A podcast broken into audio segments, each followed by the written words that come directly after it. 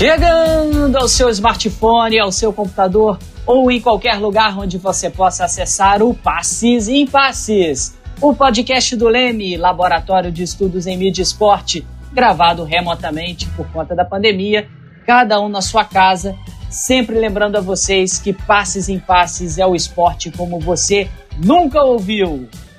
Eu sou o Felipe Mostaro, esse é o nosso 19 episódio do Passes em Passes e aqui a gente fala das alegrias e dos conflitos do esporte, trazendo sempre aquilo que você ainda não ouviu.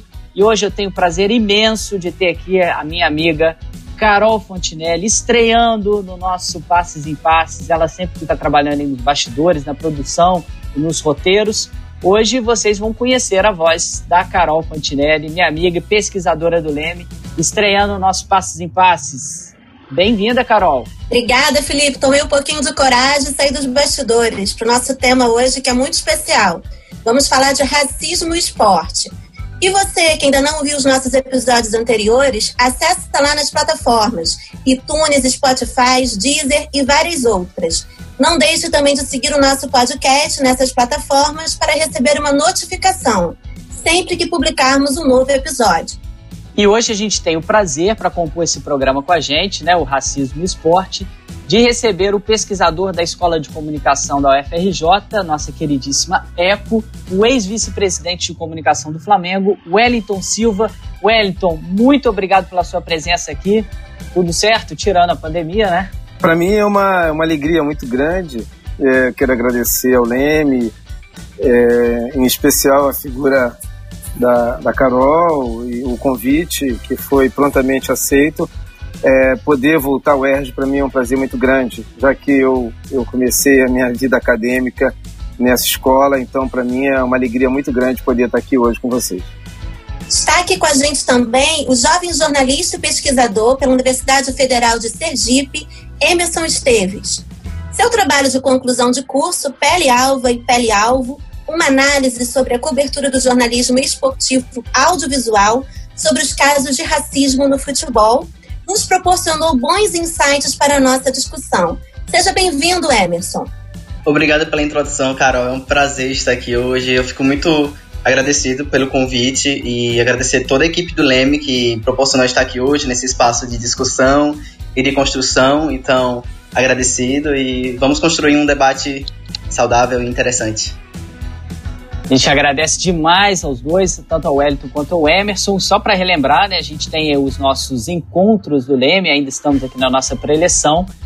E você, sempre que quiser saber quando será o próximo encontro do Leme, acessa lá o nosso blog Comunicação Esporte, comunicacãoesporte.com, para saber as novas datas. A gente fechou aí toda primeira sexta-feira do mês, primeiro sextou do mês será com a gente nessa época de pandemia, a gente debatendo esporte e mídia, sempre com um grande pesquisador da área para trocar essas figurinhas com a gente. E o Leme também está com o formato, a gente vai ajustando né, o formato aqui do nosso programa. A gente sabe que a gente acaba falando muito aqui do esporte, focando até em demasia né, no futebol. A gente dividiu o nosso formato em 90 minutos, né, assim como o jogo tem algumas coisas que a gente pré-define durante a partida, mas o desenrolar na interação aqui do nosso programa a gente alonga um pouquinho mais e a gente criou desde o último podcast, vocês já acompanharam, foi sobre o Maracanã 70 anos, a prorrogação do nosso Passes em Passes e hoje vai ter também. Então, além dos 90 minutos do nosso podcast,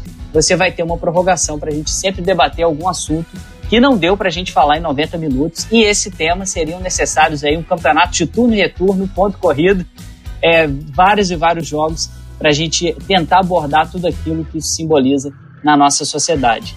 Também estão aqui com a gente nosso diretor Fausto Amaro, coordenando tudo lá da sua casa, nossa produtora Marina Mantuano e o nosso editor Léo Pereira. Muito obrigado pela presença. Depois dessa preleção, vamos começar o jogo. Bananas jogadas em campo. Sons fazendo alusões a macacos vindo das arquibancadas. Atletas negros sofrendo agressões verbais e até físicas, dentro e fora das quatro linhas juízes e federações relativizando a violência e não punindo agressores. Pois é, infelizmente o ambiente do esporte já foi e infelizmente ainda é pano de fundo para essas cenas. Emerson, você inicia o seu trabalho abordando o que o jornalista Marco Antônio Rodrigues, no programa Bem Amigos do Sport TV, disse em maio do ano passado as seguintes frases: a baixa, abre aspas, né? A baixa escolaridade reflete na segregação. Outra frase dele. Tem menos negros na faculdade. E, complementando mais uma frase, no nosso ambiente do futebol, felizmente, não tem racismo. E aí a pergunta, né, para a gente começar aqui o nosso programa. É muito difícil, né? Nós, brancos, classe média, né, estudamos em escola particular, a gente conseguir ter a percepção do racismo estrutural na sociedade brasileira. Eu estava conversando com um amigo meu essa semana e ele me disse o seguinte: olha, vocês tentam imaginar o que é, mas vocês jamais vão ter noção o que é todas as situações que nós negros passamos no Brasil todos os dias. E eu conversando com ele, né, a conversa foi muito longa, eu cheguei, né, cheguei à conclusão, né, eu notei uma coisa, é nós brancos, a gente pode escolher ter paz. A gente pode escolher ficar leve, tranquilo, relaxar. O negro no Brasil ele está em conflito o tempo inteiro. Ele não tem paz em nenhum segundo. É entrando no ônibus, é, entrando numa loja para escolher comprar alguma coisa não comprar. Ele está sempre, o tempo inteiro, sendo objeto de um conflito com esse racismo estrutural. Em cima disso, né, dessa conversa que eu tive com o um amigo, a nossa pergunta para começar o programa para vocês dois é, é muito difícil para as pessoas perceberem esse racismo estrutural presente na sociedade brasileira, perceber que o negro é difícil ele encontrar a paz durante esse convívio social no dia a dia? Então, Felipe, é, o que dá para notar é que a branquitude como um todo aqui no Brasil, é, ela reconhece o racismo no seu caráter individual. Ela consegue reconhecer falas racistas, ela consegue reconhecer posturas racistas, ela consegue reconhecer atitudes individuais para com outros indivíduos no contexto brasileiro. Mas ainda há uma dificuldade de se entender essa estrutura racista a partir de é, âmbitos e esferas maiores que a individual. É, me baseando bastante aqui no livro do Racismo Estrutural, do, do jurista do, e do professor Silvio Almeida, ele vai abordar justamente que esse racismo no Brasil e o racismo como um todo, ele vai se caracterizar a partir de três estruturas básicas. A individual, o racismo é, direto, ativo, o racismo institucional, que é em uma outra escala, e o estrutural, que seria a forma mais sofisticada de racismo. E, pelo menos, algo que eu tenho notado nas últimas semanas, nos últimos meses, é que para se inibir de posicionamentos racistas em ações individuais, muitas pessoas brancas se utilizam da discussão: ah, mas o racismo é estrutural. Ah, o racismo, essa minha fala é condicionada a partir de uma estrutura. Sim, isso é realmente as pequenas ações individuais elas vão condicionar a solidificação de estruturas racistas, mas ainda é racismo. Esse é o ponto. Então, a sociedade brasileira ainda custa questionar esses privilégios, essas passabilidades maiores que as pessoas brancas têm acesso à educação, acesso ao emprego formal, acesso à liberdade de existir, uh, do que propriamente o racismo do seu caráter individual, que para eles, falando no geral, na branquitude como um todo, é mais fácil deles assimilarem. Então, essas questões, elas são transversais, o racismo por si só ele é transversal. Eu acho que uma parte que eu até destaco na minha pesquisa é que não existe mais ou menos racismo. É racismo. Os graus podem ser diferentes, é, a intensidade pode ser diferente, o efeito pode, pode ser diferente.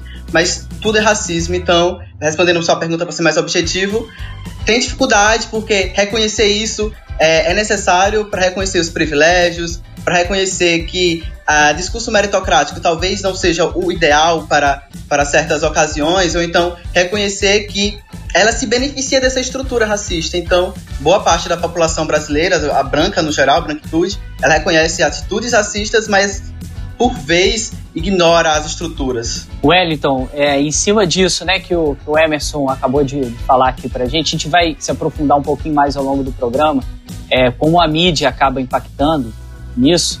Um colega nosso aqui do Leme, o Irlan, a gente vai explicar mais à frente, fez uma, uma questão durante a Globo News, que estava comentando o racismo, e na telinha apareciam apenas pessoas brancas falando sobre o racismo.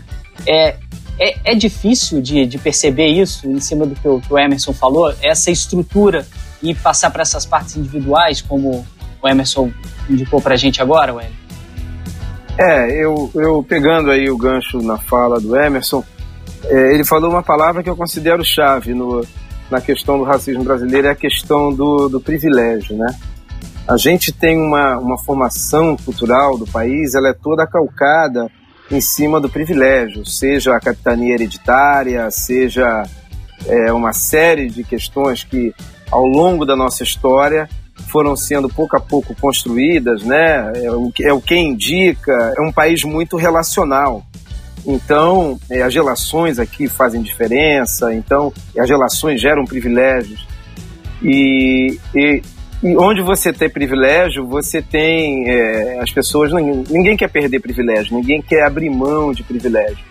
Então, eu acho que tem uma certa. Eu diria um certo cinismo que é típico da nossa cultura, com esse não perceber, não entender, não compreendo. É, lógico que você não quer ver, porque ver vai exigir atitude, né?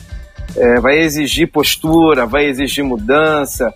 Vocês estão, a gente está falando aqui, vamos falar da UERJ, né? Uma casa onde eu estudei, onde num universo de 60 alunos éramos três negros, três ou quatro negros, né? Num universo de 60 alunos. É, a minha turma foi a primeira turma de jornalismo da UERJ. É, você tinha um curso de relações públicas, depois você passou a ter é, o curso de jornalismo, né? Então, de 60 você tem quatro. Então, é, é, é muito privilégio, né? Então, quando você começa a discutir cota, foi a primeira instituição de ensino em que teve as cotas, é, é óbvio que, que alguém, alguém vai, alguém vai, não vai perder não, né? É, alguém é, alguém vai ter que ceder. Alguém para corrigir esse erro, eu vou mexer com alguém, vou mexer com a estrutura. Então, é, reconhecer o racismo é, vai exige exige sair do lugar, sair da zona de conforto, sair do privilégio. Então, é mais fácil para as pessoas fingir que não vê, fingir que não entende, que quando você é, admite que está vendo, quando todo mundo vê, você tem que discutir e isso implica em, em, em mudar, em mexer e, e tá bom. Para muita gente, para muita gente tá bom como tá, deixa como tá. É, então eu vejo um certo cinismo que é típico da nossa cultura, né? Aquela ambiguidade que caracteriza muito a gente, né? Eu lembro agora das minhas aulas de antropologia com um professor que eu gosto muito na UERJ, Everardo Rocha, é, que falava muito. A gente trabalhou a casa e a rua do Roberto da Mata e essa a gente vê um pouco muito dessa ambiguidade que nos caracteriza, né? Então é isso. Eu acho que o brasileiro não quer ver, porque ver vai implicar uma série de questões, discutir uma série de questões e e principalmente aquelas que permeiam o privilégio da branquitude. Carol, agora tem uma questão para a gente entrar aí no assunto futebol, né? No, no esporte em si. Sim, Felipe. Nesse mesmo programa que a gente comentou, né, do Bem Amigos, o, o entrevistado era o técnico Roger Machado, um dos poucos técnicos negros em atividade na Série A do futebol brasileiro. Como não lembrar do Gentil Cardoso, um dos principais treinadores da história do futebol? Gentil era vítima de preconceito, mesmo dirigindo os principais clubes do país na época.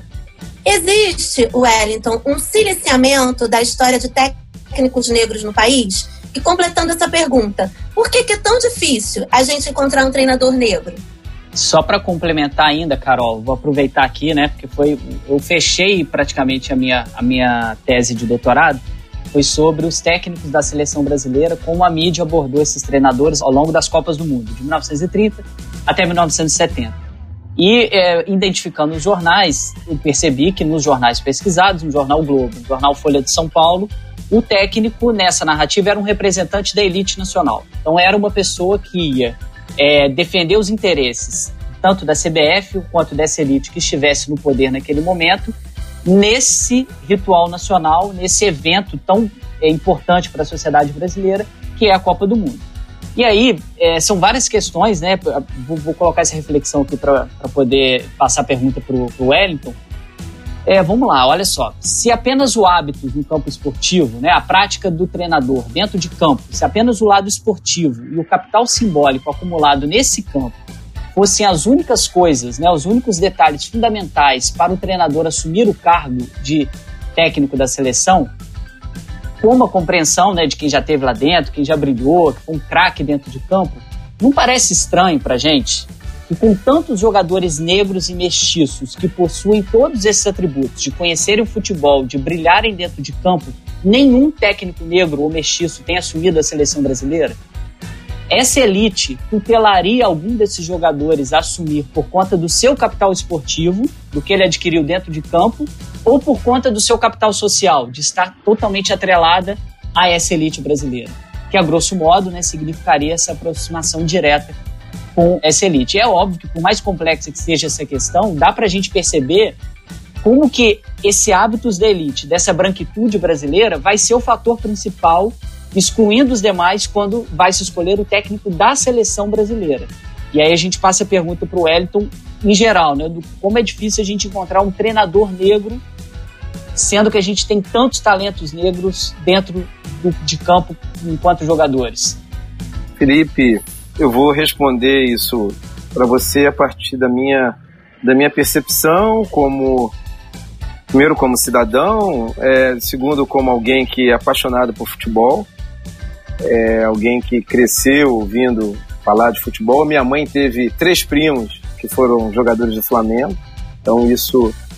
Eu, eu tive filhos, tenho filhos, né, que jogaram futebol, foram atletas federados do Flamengo, então eu durante anos da minha vida eu acompanhei formação de jogador de futebol, né? Desde o fraldinha, que é a primeira categoria no futsal, até a transição para o campo. E depois eu fui tive o privilégio de ser dirigente né, do Flamengo. Então, é, é a partir dessa percepção aqui, correndo todo o risco de estar equivocado, é, que eu vou falar. Né? Eu acho o seguinte: eu acho que toda e qualquer estrutura de poder no Brasil ela está permeada pelo racismo. Né? Existe um bloqueio é, de atuação do negro em todas as esferas é, de poder. E futebol no Brasil é um, é um instrumento de poder assim fenomenal, talvez dos mais poderosos. Eu tenho falado muito isso, que pouca gente se interessou pela minha experiência. É, eu provavelmente, sei lá, nos últimos. Na história do Flamengo, provavelmente que se lembre.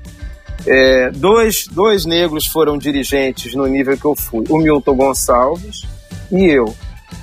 É, se você pegar toda a Série A, eu acho que o único, de, um dos poucos que eu conheço é o atual presidente da Ponte Preta. Que outro dia deu até uma entrevista bem interessante. Então, é, é um espaço de poder, futebol é um espaço de poder. É, pra você ter uma noção, o Flamengo tem cerca de 23 milhões de seguidores no Twitter, em redes sociais. Então, você ter um instrumento desse na mão é um negócio poderosíssimo, né? Bom, voltando para dentro de campo.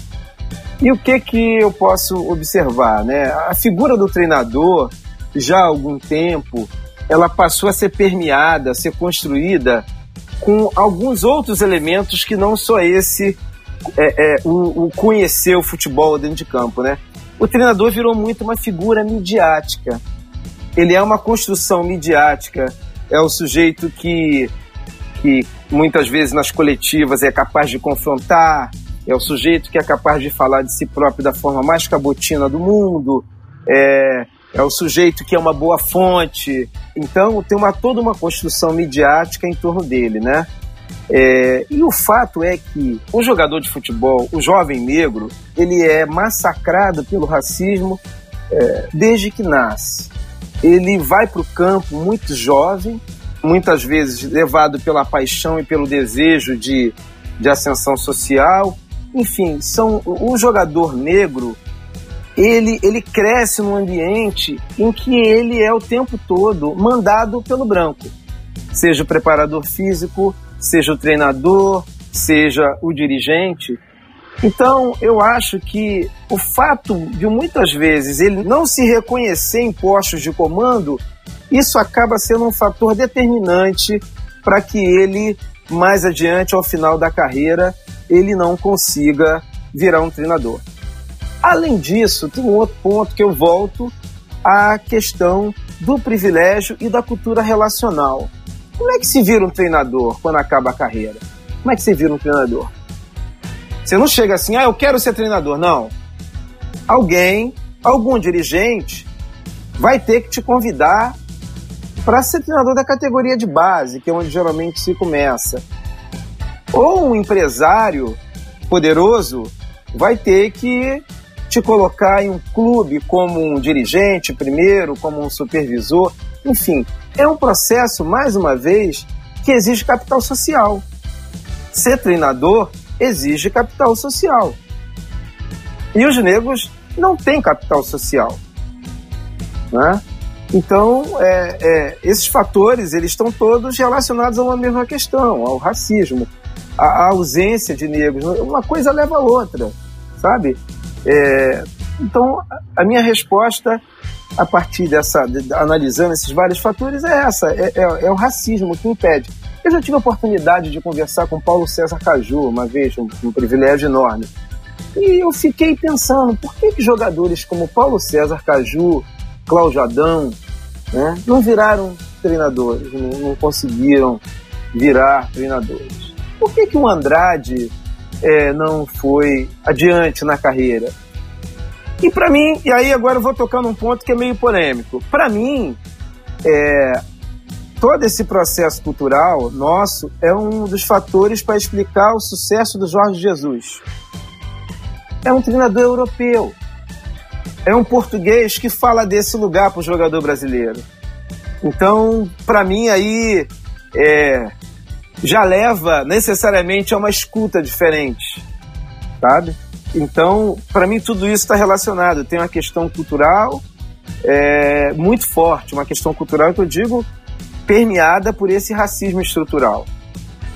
Acho que a grande dificuldade do negro de fazer essa transição do campo para o posto de treinador passa pelo racismo, pela falta de capital social, é, pela falta de relações, né, capital social, relações, e por um aspecto que eu diria até psicológico, de não ser preparado, de não se reconhecer no mando, no posto de comando, de mando. Ele passa a vida inteira, a carreira dele inteira, sendo comandado por brancos. Então eu acho que em algum momento isso acaba sendo algo internalizado, sabe? Acaba sendo algo. E mais, eu não sei, que eu nunca conversei com treinadores, mas é uma questão eu acredito que dos próprios desses poucos treinadores negros que venceram, como Roger, o próprio Vanderlei, não deve ser fácil para eles ser ouvido dentro do vestiário. Não deve ser fácil para eles mandar. Não deve ser. Porque é um lugar que o brasileiro, o branco brasileiro, mesmo pobre, ele não está acostumado a ver o negro, a receber, não está acostumado a receber ordem de negro mesmo o jovem pobre. Ele não está acostumado. Então, eu acho que essa questão da ausência de treinadores passa passa por isso. Eu tinha um projeto, uma ideia, se a gente tivesse vencido a eleição lá no Flamengo, que era levar essa uma, uma discussão. Eu queria muito começar a trabalhar a educação desses jovens jogadores é, negros dentro do clube levar a gente para falar, começar a tratar esse ponto, que eu acho que isso ia ser decisivo para o próprio desempenho deles dentro de campo. Eu gostaria de levar negros que tenham de alguma maneira conseguido romper a, a barreira da pobreza para falar para esses jogadores, é, levar referências para eles, abordar essa questão, porque não é fácil o processo de você pegar um menino eu sei porque eu vivi isso de perto. Eu tenho meu, meu filho mais velho tem amigos que são atletas profissionais, né? Porque o, meu filho, à época, ele foi um jogador de ponta no futsal, foi pro campo. A opção de largar o futebol foi dele, uma desse, enfim. Então a gente tem amigos que são, ele tem amigos que são atletas profissionais, jogadores profissionais. Então eu conheço um pouco o histórico, como é a trajetória de algum desses meninos, né? Não é fácil você pegar um garoto como um amigo do meu filho, criado no Morro do Estado, em Niterói, o pai presidiário, a mãe faxineira, em que o garoto vinha sozinho, com 9 anos de idade, de Niterói para Gávea para treinar, à noite. Pegava o tal do 999. É, quando tinha tiroteio, ele dormia entre o fogão e a geladeira. E aí, de uma hora, vendo a mãe humilhada, a avó o pai. E aí, de uma hora para outra, você, esse menino, é, esse, um garoto desse, um jovem, é, se vê um atleta profissional ganhando 150 mil reais por mês, é, chamado por todo mundo dentro do clube de meu craque, meu isso, meu aquilo, meu craque, é, começa a ter reconhecimento onde mora e da noite para o dia, tem que encarar um estádio com 70 mil pessoas, encarar, entra em campo e tem que encarar microfones de, sei lá, trocentos veículos de comunicação e tendo que falar coisas que sejam minimamente inteligentes, é uma cobrança enorme, imensa, e, e dentro de você toda aquela baixa autoestima, toda aquela é, então, é, é, é um processo, é uma transição que, que não é fácil e que não é cuidada nos clubes. Clubes não olham para isso. Ah, tem psicóloga, mas é uma psicóloga que, na maioria dos casos, não consegue alcançar essas feridas. São as feridas que o racismo deixa na gente ao longo da vida. No nosso programa sobre psicologia, a gente abordou isso, né? O quanto que esse, esses efeitos psicológicos, óbvio, vão entrar em campo, né? Não existe a pessoa se afastar de tudo isso quando ela está lá dentro de campo. Antes de eu passar aqui para o Wellington, só para passar para o Emerson, desculpa, o Wellington tinha comentado sobre quem é treinador no Brasil, né? Olha só, só para você, nosso ouvinte aí do Passinho Passe, ter uma noção. Para quem quiser ser treinador no Brasil hoje, a CBF exige quatro níveis de licença licença C, B, A e Pro. E aí vai subindo, né, de uma para outra. É, a primeira, né, o primeiro nível, só para você fazer o curso, custa R$ 5.600, tá? No final de tudo, você passar por todas as fases, a pessoa vai gastar em torno de 43 mil reais para se tornar um treinador pró. E aí, como o Wellington disse muito bem, se ele não tivesse capital, não só social, de alguém colocar ele lá dentro, e o capital financeiro também, ele jamais vai conseguir essa licença e por mais que ele saiba tudo dentro de campo, ele não vai conseguir exercer a sua profissão de treinador. É como a pessoa tem que pagar para fazer uma faculdade, por exemplo. É exatamente esse esse formato que a CBF adota e que a partir de agora é obrigatório. Se não tiver a tal da licença, o cara não consegue ser treinador de futebol. Mais uma coisa que a gente pode inserir nessa ideia da meritocracia, né, da sorte no futebol, que acaba envolvido nisso tudo que a gente está falando aqui, não é mesmo, Emerson? Exato, Felipe. É, eu acho que o, o Elton conseguiu pontuar bem essas questões. Eu vou enfocar mais em como o racismo, de alguma forma, faz com que atletas negros que assim que assim se aposentam e pretendem ser treinadores, eles já encontram dificuldades muito maiores em, em por exemplo, errar. Eles vão ter pouquíssimas chances de errarem, sabe? Eles vão ser cobrados no primeiro erro. A desconfiança vai ser constante. Então, se o trabalho não rende na primeira temporada, dificilmente ele continua na seguinte. Então, eu acho que o racismo também faz isso, porque uma das premissas básicas da enfim, pensamento racista, de estruturas racistas, é que pessoas negras elas têm menos condicionamento psicológico, menos é, inteligência, menos poder de liderança, que aqui é importantíssimo no futebol, e ainda mais na posição de treinador, liderança de é, gestão de grupo mesmo. Então, quando você lida com essas questões, tendo ainda que pagar esses valores consideravelmente caros, absurdos, inclusive, é que um outro fator que é bom mencionar é que, de acordo com alguns é, pensadores, enfim, Abdias Nascimento, enfim, a raça determina a classe, entendeu? Então, a maior parte das pessoas que são negras, elas são pobres. Não, não, não é o inverso, elas são pobres por serem negras, sabe? Então, a raça ela vai determinar a classe. Então, os jovens, na verdade, eles entram no futebol, como o Elton pontuou, uma válvula de, de ascensão social, sabe? Já que o Estado não provê esse, essa igualdade de oportunidades, já que esse discurso meritocrático ele é para poucos, ele é inválido para a população brasileira, negra, é, o futebol acaba sendo essa válvula. Só que ele se bate com esses valores exorbitantes de assim que ele se, se é, se aposenta, ele se bate com esses valores exorbitantes de pagamento de, de licença é, da CBF, é curso da FIFA, é esses contatos que o Wellington falou, esses, esse, esse, esse convívio social que também importa.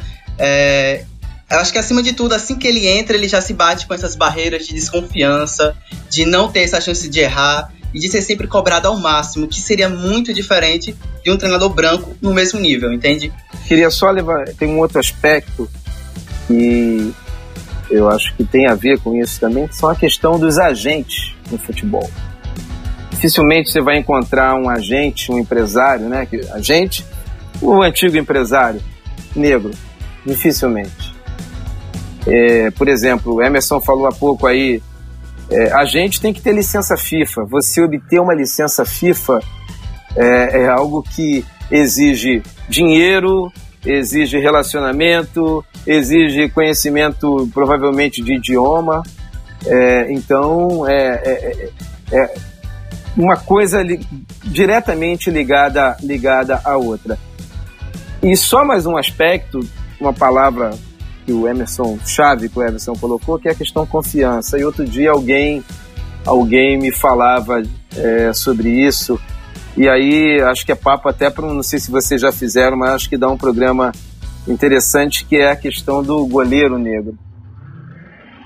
A questão do goleiro negro no, no futebol brasileiro é, um, é uma discussão assim interessante, muito interessante, que é uma, um aspecto é, pouco falado do racismo brasileiro. Não, é fantástica essa questão. A gente não abordou de forma muito profunda, né? A gente passou quando a gente falou sobre os vilões, né? A trajetória dos vilões brasileiros. É óbvio, a trajetória do Barbosa é uma trajetória de vilão.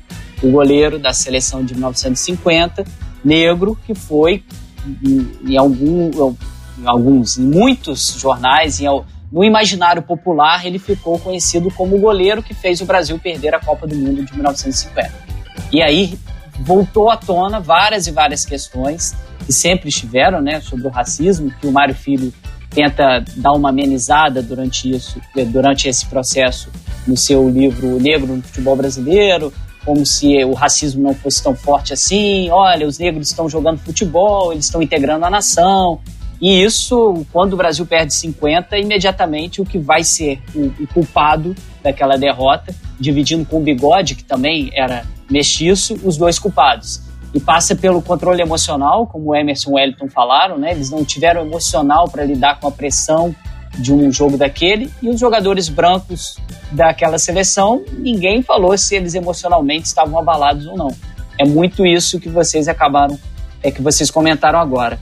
Carol, tem uma questão agora sobre a mídia, não é isso? Sim, Felipe, a gente vai abordar agora aquele assunto que você comentou no início do programa. É, recentemente, com as manifestações que ocorreram nos Estados Unidos, o racismo passou a ser mais discutido no Brasil, inclusive na, na mídia, né? É, o Irlan Simões, que é pesquisador do Leme, ele estava assistindo TV, um programa da Globo News, e ele tirou uma foto no qual pessoas brancas estavam discutindo racismo. A iniciativa causou uma pressão popular na própria internet e a Globo News agradeceu ao Irlan ao vivo e fez um programa especial, dando vez, finalmente, aos jornalistas negros. Dias depois, o mesmo programa foi repetido na TV aberta, no Globo Repórter. Na opinião de vocês, podemos, com base nessa iniciativa, esperar novos rumos, não somente no jornalismo esportivo, mas também no jornalismo como um todo? Eu até já cheguei a conversar um pouquinho com o Wellington sobre isso, né, meu amigo? Você ficou bastante feliz com a iniciativa, né?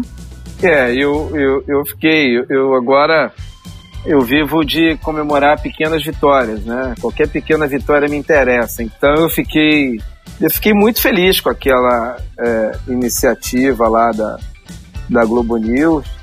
É, eu acho que foi um marco no jornalismo brasileiro por tudo que, que aquilo, por todo o simbolismo, primeiro pela pressão vinda das redes sociais, né, fazer com que a principal rede de TV do país tomasse aquela iniciativa e ver, de certa forma, aquele debate acontecer é, da forma que aconteceu, com as colocações é, que foram feitas.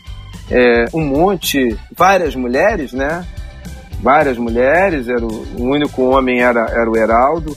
Então eu achei é, tudo aquilo ali de um simbolismo muito grande.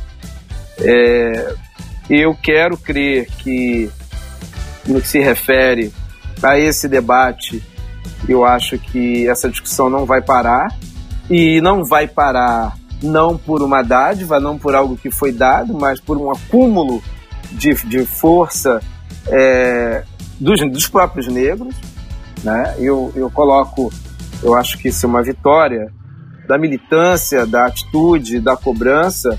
Eu acho que o intercâmbio de, de comunicação que se tem hoje com os Estados Unidos, eu acho que isso, é, não tenho dúvidas que isso acaba influenciando. É, qualquer menino hoje, qualquer não, mas muitos meninos de periferia aqui, de favela, é, é, é tem acesso, vê jovens negros como ele lá nos Estados Unidos é, é, protestando, enfim, então, eu acho que esse é um, é um, é um momento é, que eu acredito que possa ser um ponto de inflexão, sim. Eu recentemente participei de um podcast pra, de futebol, de um, de um jornalista que cobre o negócio, o mercado de futebol, especificamente, para falar disso é, e vejo é, o tema, a, questão racial, ela estando presente aí em cada vez, é, é, em, em, vários ambientes e, e, e, cada vez estando mais presente. Então eu, eu acho que eu acho que a gente vai ter mudanças aí, não como algo dado, mas como algo conquistado. Então, é, eu analiso de duas formas uh, esse movimento recente da, da Globo em fazer retratação pública, em fazer uma bancada apenas com jornalistas negros para, ter, para estarem debatendo racismo. É interessante essa postura, essa mudança de postura, depois de uma pressão da internet. Eu vi alguém até falando que agora o ombudsman é o Twitter. Então, é, é interessante ver que essas demandas raciais elas estão sendo pautadas, pelo menos nesse episódio ela foi, é, mas o que também me passou a impressão e que eu quero continuar, ah, enfim, como é, consumidor mesmo, é analisar como será o, o pós. Porque a impressão que ficou, pelo menos para mim, é que é, racismo ter, ter, deveria ter que ser debatido apenas entre negros. Ou então, só tem uma bancada com cinco jornalistas quando é para falar sobre racismo. Foi algo que eu me peguei pensando, eu acho que até um, uma das jornalistas falou sobre isso depois, que eles são diversos. Eles cobrem economia, eles cobrem política, eles cobrem é, esporte. Então eles conseguem é, transitar por, por todas essas áreas e não apenas falar sobre racismo. É importante que se fale, e, mas não apenas. Eu acho que pode ser que tenha ficado essa impressão para mim. Eu acho que eles efe acabaram efetivando duas jornalistas para o quadro fixo daquele programa de, de, de debate o que já é um avanço também. E um, em relação ao jornalismo como um todo, o que eu tenho notado também é que estão olhando para os Estados Unidos e se questionando como as coisas estão acontecendo aqui no Brasil. Pega o movimento é, negro norte-americano, estadunidense, uh, enfim, traz as imagens, traz o que está acontecendo lá, tal, e o que o MU está fazendo aqui, o que o movimento negro unificado está fazendo no Brasil. É, contemporaneamente ele existe desde os anos 70 e esteve parte politicamente ativo em prol de defesas de pautas negras, esteve presente é, na, na, pressão por legislação antirracistas e mais recentemente até na, nas leis de cotas. Então é um processo que já existe e é contínuo. A gente vê que os olhares estão se voltando agora, isso é positivo, mas por que não olharam antes, sabe? É uma questão, é, e para se pensar, para se refletir, eu acho que a gente acaba voltando para aquela estrutura que a gente comentou lá, lá no início do, programa. Essas estruturas jornalísticas, em sua grande maioria, são formadas por branquitude, são formadas por pessoas brancas que agora, pelo menos, estão se dando conta de, dessa pressão, pelo menos, uh, pública e externa de, de, seus consumidores. Então, eu acho que realmente é uma onda que só tem a, a ir para uma direção. Eu acho que também, como o Wellington, as discussões elas vão continuar É, espero que não, não seja diluída só em datas marcantes, no 13 de maio, no 20 de novembro, por exemplo, e que é, seja uma pauta constante, é, tanto no esporte como no jornalismo como um todo. Mas foi muito interessante é, a gente notar isso do, da Globo News, uma retratação que a Globo não, não faz constantemente, então foi algo que deu muito peso. É, mas vai ser interessante tanto quanto pesquisador, quanto como consumidor, quanto cara negro no Brasil, analisar como vai ser agora essa postura da, tanto da TV Globo como de outras TVs e outras mídias influentes. Emerson, acho que você faz uma reflexão muito interessante. Eu acho que a gente é capaz de falar de qualquer sobre qualquer tema, ciência, é, física nuclear, enfim. Mas eu sempre, é, como eu falei, eu, eu tenho tentado comemorar as, essas pequenas vitórias, né? Eu, eu torço mesmo para que isso seja um primeiro passo, porque eu tenho uma, a visão de que essa questão a gente precisa de aliados, né? A gente precisa, a gente precisa de aliados nessa guerra, nessa batalha contra o racismo. A gente precisa da Carol, precisa do Felipe, precisa do Fausto. É, o que mais a gente vê é a gente que até então não percebia, não notava, mas se quiser entrar no ônibus agora, vamos embora, vamos junto, né? É, então é, é, é, uma questão tão urgente. No objeto de estudo, né, que é a Folha de São Paulo, recentemente eles nomearam uma mulher negra como ombudsman e criaram uma editoria de diversidade, né? Então isso chamou minha atenção e é isso especificamente que eu estou estudando. Se isso, isso significa um ponto de inflexão, uma mudança de postura da Folha, que foi contra as cotas, por exemplo, e pelo que eu pesquisei até agora, me parece que sim. É, é verdadeiro? Olha, só o tempo vai dizer, né?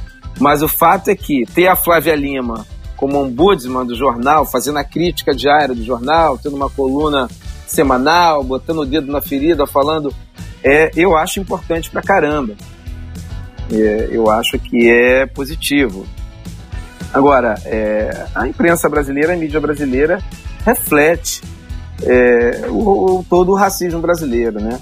Só teve um momento na nossa história, desde o descobrimento do Brasil, em que a imprensa assumiu claramente, né, mesmo assim com uma série de senões, a defesa né, de, uma, de, uma, de uma sociedade mais justa em termos raciais, em que a imprensa esteve ao lado dos negros. Foi por ocasião da, da imprensa dita abolicionista. Que mesmo essa grande imprensa, a imprensa abolicionista, ela tinha, ela defendia a abolição no editorial, mas faturava com anúncios de captura de escravos fugidos, né? Então, mesmo essa ela, ela, ela era ambígua, né? Aquilo que eu falei aqui, esse traço de ambiguidade. Então, desde então, é, nunca a imprensa brasileira assumiu uma, uma, uma postura, uma, um, um, um viés claro com relação à questão racial. É, a Folha encampou a questão das diretas já, mas nunca fez um racismo não. Foi contra as cotas as organizações Globo, a TV Globo e o Globo é, eram contra as cotas raciais também.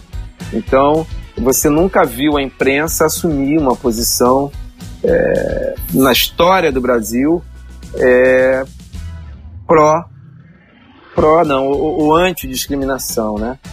Então, é, a minha torcida é para que agora a gente possa estar começando é, é, a viver um momento em que a imprensa assuma esse papel cidadão que deveria, que, né, que em tese está na raiz do surgimento dela lá no, no século XIX, né? A fiscal do Estado, a fiscal do poder, a que fala em nome, em nome, em nome do cidadão, a que faz o, o poder que se contrapõe ao poder, né? Então, esse comum republicano, né, de que o Muniz fala, isso nunca foi abraçado pela imprensa brasileira. É, a imprensa sempre foi, sempre foi um lugar de privilégio, um espaço de privilégio. E aqui no nosso Passos em Passos a gente vai discutindo bastante esse tema. Eu comentei aqui no, nos bastidores com os nossos queridos participantes, que hoje é o nosso 19 episódio, mas para mim é um, o mais importante programa, o mais importante podcast que a gente já gravou, porque é uma questão fundamental. A gente vai abordar ainda mais casos né, sobre o esporte, sobre o futebol. Nossa prorrogação, já anunciando aí você que ficou doido para saber qual vai ser o tema, vamos falar sobre o negro no futebol brasileiro.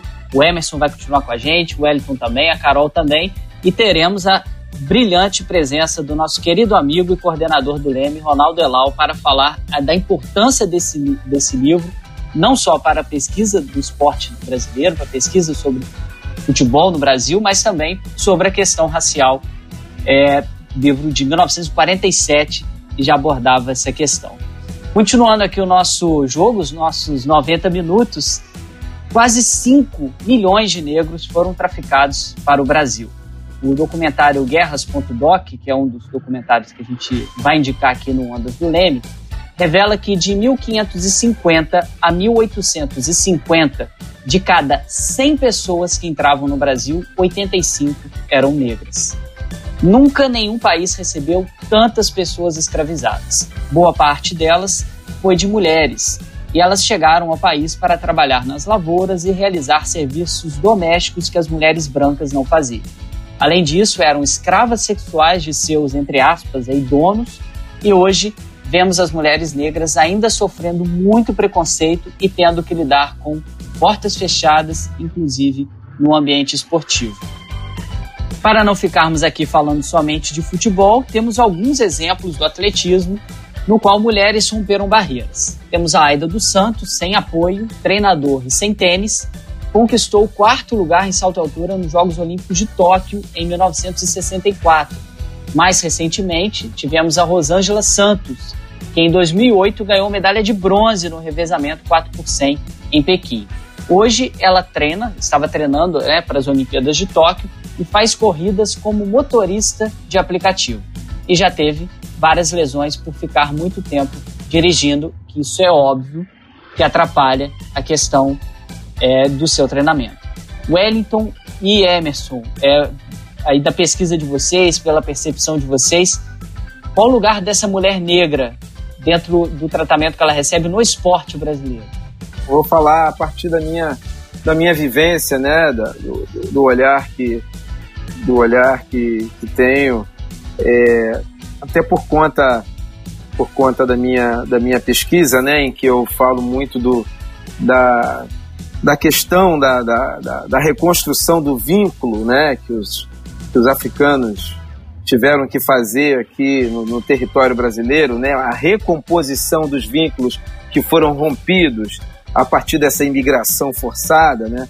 Então, as mulheres desempenharam um papel fundamental nessa, nessa recomposição, né? Elas foram fundamentais na questão da tradição, é, do passar é, a tradição do transmitir oralmente né, o conhecimento, as tradições, de recompor esses elos e, e, e sempre desempenharam é, um, um, papel fundamental na resistência escrava, seja na obtenção de informações, que é um aspecto que eu estou estudando muito, né?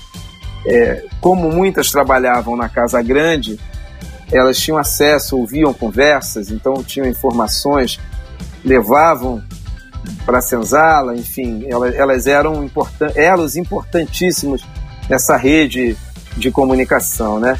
É, então, um histórico né, da mulher negra, é claro, eu, não, eu, eu, sou um homem negro, né, não sou uma mulher, né, mas eu vou falar é, pela mulher negra que eu que, com quem eu, eu, eu, convivi, né, fui criado, uma mulher que nasceu em 1935, no caso minha mãe, né, é, é, é um histórico, né, é uma tradição, é, é um histórico de muita, de muita dificuldade, de muita, de muita exclusão, de muita violência. É, é, são poucas as mulheres negras que não tiveram que criar filhos sozinhas, que não perderam companheiros, que não tiveram filhos assassinados. Então eu acho que é, a mulher negra é, atleta, ela, ela leva, ela carrega consigo todo, todo essa toda, esse, toda essa herança, toda essa. essa tem, tem, tem um legado muito positivo, né, de muita resistência, mas tem um legado também de muito sofrimento, de muita dor, de muita dificuldade, né? Então eu, eu acredito que no esporte também isso seja algo, algo muito presente, né? É, algo muito presente e a gente começa a ver, por exemplo, você deu os exemplos citados aqui foram atletas é, do atletismo, né? Por pura intuição, pura observância, a gente vê é, que em determinadas, determinados esportes, aquele que geralmente não exigem ser sócio de um clube, não exigem. É, é, é os negros costumam, costumam ir bem, né? costumam estar presentes. Então a gente tem no atletismo, foram os exemplos citados aí, a gente tem a presença, sempre teve uma presença mais representativa de mulheres negras do que em esportes como, como vôlei, por exemplo, basquete, né?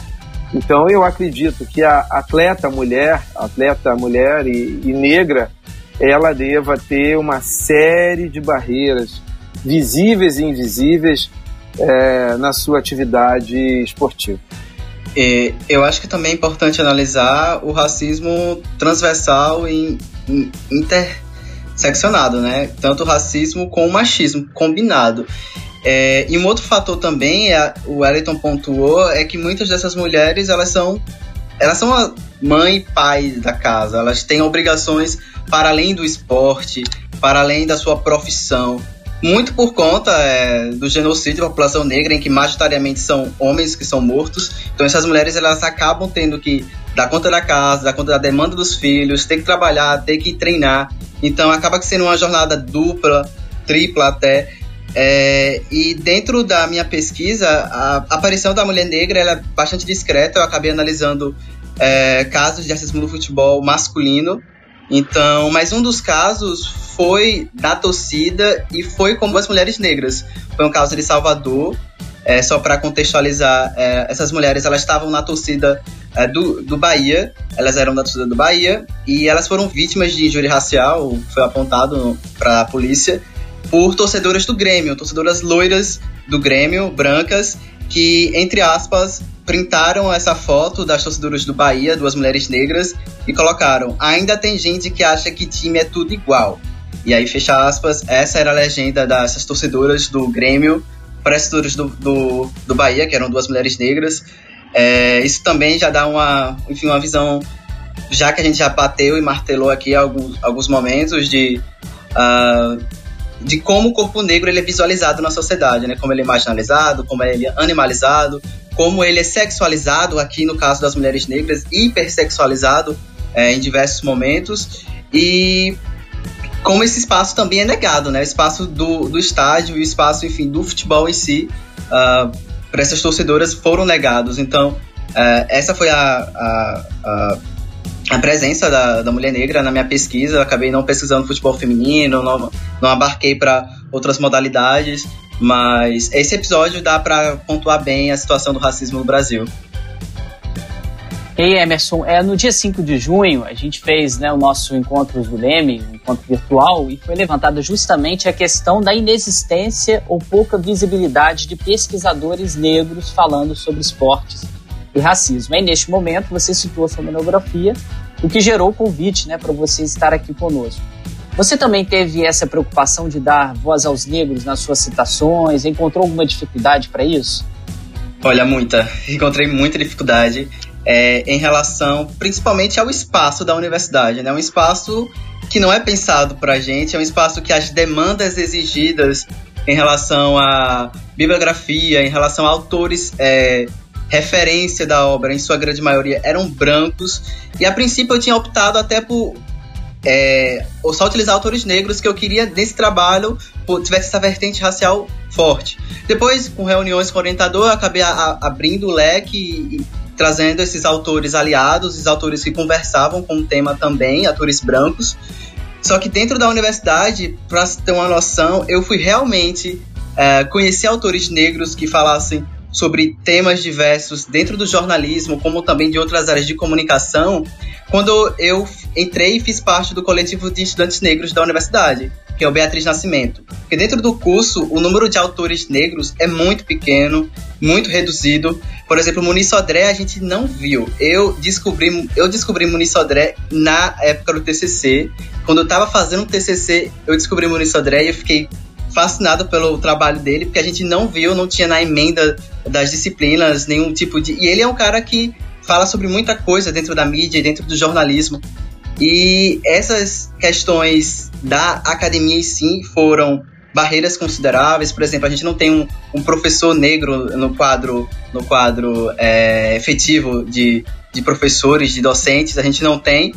É, então essas foram algumas questões que acabaram uh, dificultando de algum grau a, a realização da pesquisa, é, mas de alguma forma é, eu consegui sintetizar bem o que esses autores brancos eles dialogavam, o que como eu conseguia perceber, como eu conseguia perceber inclusive o racismo estrutural que na época eu não tinha tanta noção, eu sabia que era um número bem reduzido de pessoas negras a, ali na universidade, pelo menos em posições de destaque, em posições de poder.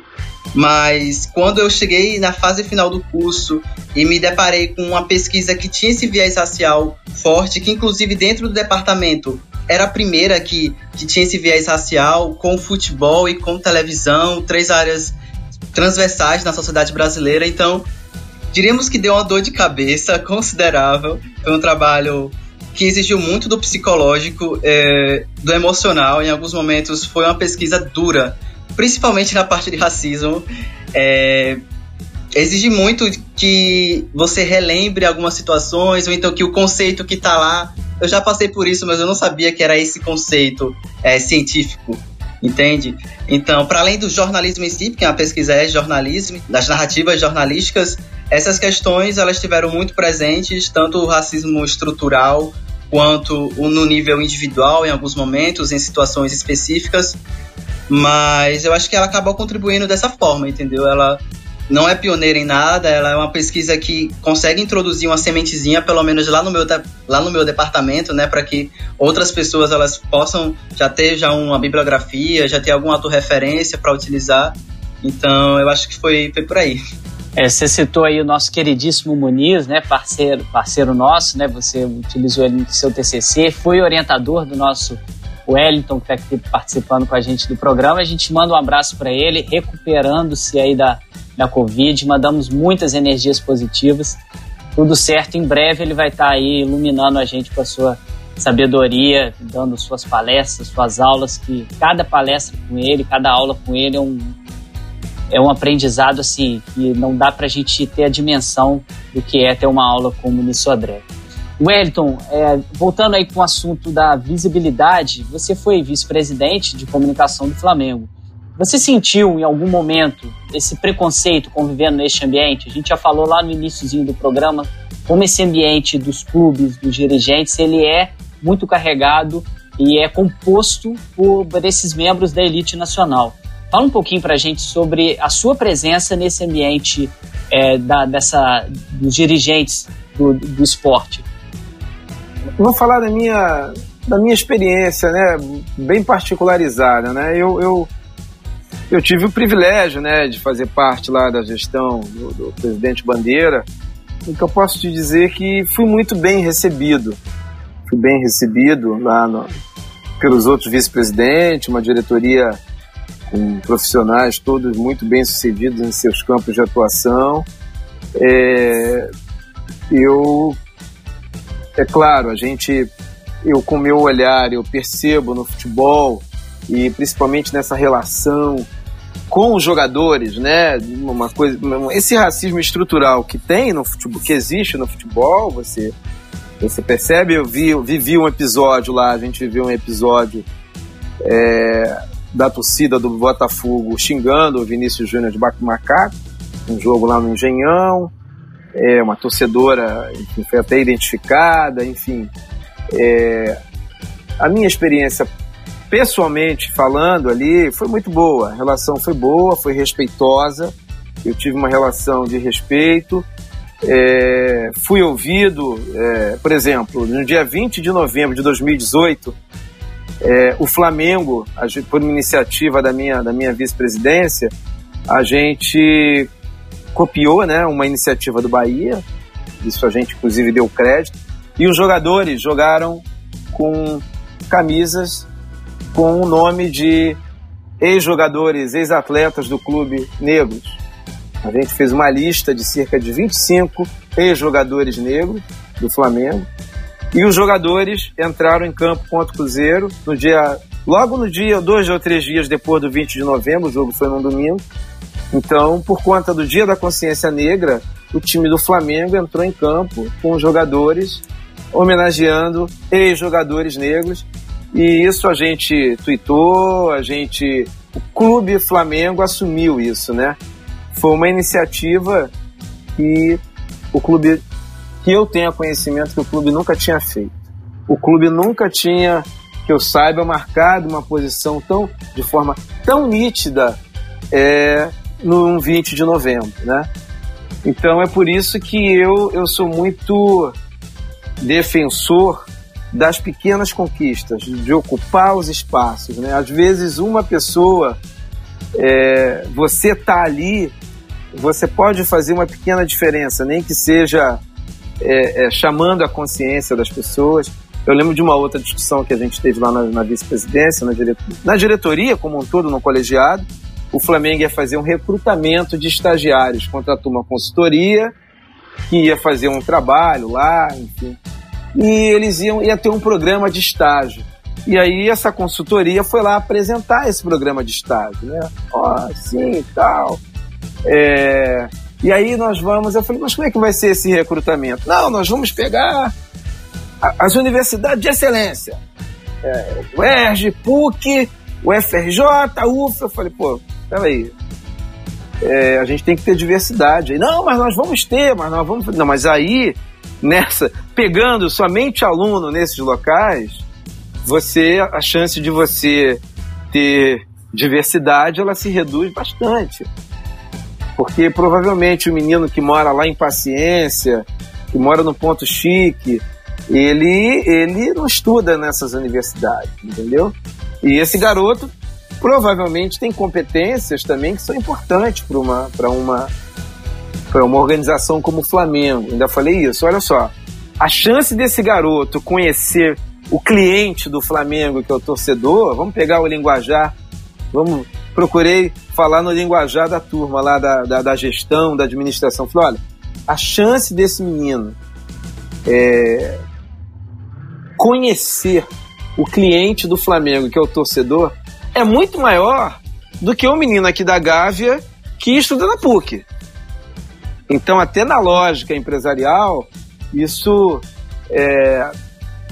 O que, que acontece, o Felipe? Eu, é, além de ser jornalista, eu muito cedo percebi que para fazer o que eu queria profissionalmente, eu ia ter que estudar, adquirir outros conhecimentos, né? Então, eu há algum tempo, né, eu estudei gestão, eu estudei marketing no FRJ, no COPEAD, enfim estudei governança do IBMEC, eu já fui conselheiro de empresas, entendeu? É, fui conselheiro de cinco empresas, é, fui diretor de uma grande empresa de capital aberto na área de telefonia, fui diretor de um instituto de responsabilidade socioambiental é, de uma grande empresa aqui no Rio, que é a Oi, fui diretor do Oi Futuro. Então, é, lá no Flamengo, eu acho que por conta de todo esse background que eu, que eu trago também, o pessoal parava para me ouvir. Eu fui secretário de comunicação do Supremo Tribunal Federal, então eu conheço Brasília também, conheço as relações de poder, conheço as instituições de poder, sei como funciona, sei quais são as lógicas, enfim. Então eu acho que esse somatório é, fazia com que eu fosse ouvido, né? Fez com que eu fosse ouvido dentro do clube, assim, nesse sentido. Então, é, a gente Outra iniciativa nossa lá, a gente. É, a Marielle era rubro-negra, né? Então a gente fez uma homenagem para a família no Maracanã. A gente, no dia 20 de novembro, a gente tomou essa iniciativa de um simbolismo muito grande, você botar os jogadores do Flamengo, né? É, a camisa do Flamengo a serviço desse simbólico, né? Porque o 20 de novembro carrega todo um simbolismo, eu considero isso muito importante. Então, a minha experiência é, é, foi é, eu fui fui bem recebido, é, fui ouvido. Agora, isso longe de querer dizer que, dizer que não existe racismo no futebol brasileiro, na estrutura do futebol, tanto que só tinha eu era o único vice-presidente ali, né? Até porque ser dirigente, você já começa, você tem um conjunto de barreiras. A primeira delas é uma barreira de natureza financeira. No caso específico do Flamengo, para você ser dirigente, você tem que ser sócio proprietário, você tem que ter um título. Um título hoje está aí, vamos lá, em cerca de 10 mil reais. Então começa que você tem que ter um, ter um título do clube. Então isso já é, já é uma barreira muito grande. Segundo, você tem que ter capital social. Porque não é assim, você não chega, ah, eu quero ser vice-presidente do Flamengo. Não é assim. Você tem que ter relações, você tem que ter capital social. Então, é, são, não são poucas as barreiras, as barreiras. Você comprou o título, mas como é que você se insere na política do clube? Como é que você vira, é, é, é como é que você chega a virar presidente? É, é, a política dentro de um clube de futebol ela, ela, ela é muito similar à grande política. Você tem grupos políticos, você tem as disputas eleitorais, você tem. É, é, é, é jogo de cachorro, é briga de cachorro grande, não é um jogo. É, é, é um jogo que não é para amador, não. É um jogo. Então você conseguir, primeiro, você se associar, depois você ter capital social para se integrar, para estar tá ali. Então, tudo isso são barreiras é, não ditas, né, mas existentes com relação à presença de negros no, no, no, nos postos de comando do futebol. A gente vai falar um pouquinho agora do basquete, da repercussão, né, do, das manifestações que aconteceram. O Karim Abdul-Jabbar, um dos mais importantes jogadores da história da NBA, tem sido um dos protagonistas na luta contra o racismo nos Estados Unidos nas últimas semanas. O Stephen Jackson, ex-astro da NBA e amigo pessoal do George Floyd, viajou para Minnesota para assumir um papel de liderança nos protestos na região. O Michael Jordan sempre foi uma pessoa bastante discreta na sua militância. Ele se manifestou nas redes sociais e fez uma doação de 100 milhões de dólares para instituições que lutam contra o racismo. E atletas em atividade, como Junior Smith e Carl Anthony Thomas, também marcaram presença nos protestos nas ruas. Enquanto isso, no Brasil, o movimento não teve essa mesma repercussão e alguns atletas se manifestaram, mas foi um ativismo mais de internet. Wellington, até que ponto você acha que esse conservadorismo no esporte está proporcionando esse quase que silenciamento dos atletas brasileiros ao aderirem a esse movimento? Isso é uma questão que eu venho, me pego sempre refletindo, né? Eu acho que tem uma questão fundamental aí, quando a gente compara o jogador de futebol brasileiro com o jogador de basquete americano, que é o seguinte: é o fator educação. O jogador de basquete americano, ele quase sempre é egresso de uma universidade. É, então, é, além de todo o acúmulo de discussão, de questão racial, de combate, é, é de histórico de, de affirmative action, é, de, de forma de encarar o racismo de uma maneira muito mais transparente e que leva a, a, a, uma, a, um confronto maior, né? O jovem lá ele já nasce ele já nasce nesse ambiente, nesse caldeirão, né? E aí, além disso, você tem um fator muito forte que é a questão educacional, que para mim faz toda a diferença. O fator educação, o jogador brasileiro, é, ele, ele quase 90% dele, 95% dele, é, se tiver o ensino é, elementar, né, eu não sei como é que fala mais, eu sou do tempo do primário e do ginásio. É, então, se ele tem o primeiro grau completo, já é algo. É, porque toda a estrutura do futebol é feita para ele não estudar. É, uma vez eu perguntei para uma pessoa, ela não soube me responder. Por que, que jogador de futebol não pode treinar de 4 da tarde às 10 da noite? e poder estudar durante o dia. Que, que o menino com 13, 12 anos. E sabe o que, que acontece com um garoto de 12 anos? O, o futebol é assim, ó. Deixa eu dar um, um, um relato para vocês, porque eu vivi isso. Meu filho começou a jogar futsal com 7 anos na América.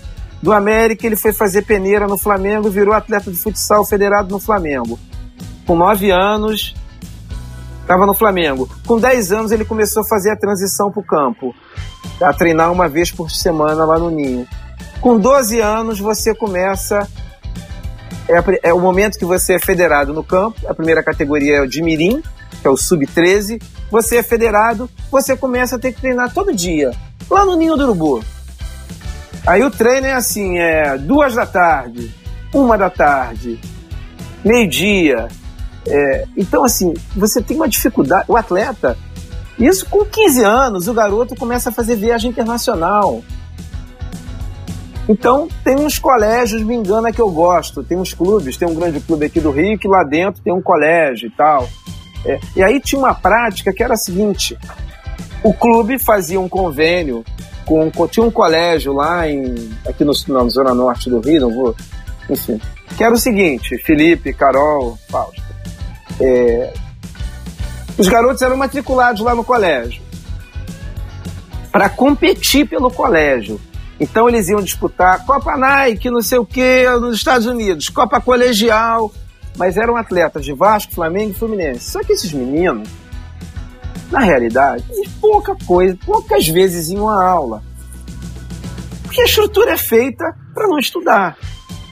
Não tem como estudar. Ah, hoje tem treino de manhã. É, copinha no Espírito Santo. É o garoto de 13, 14 anos vai ficar uma semana. Ah, uma competição no Oriente Médio, porque jogador de base de clube grande faz viagem internacional. Muito cedo. 13, 14 anos, o guri já tem passaporte, já está viajando.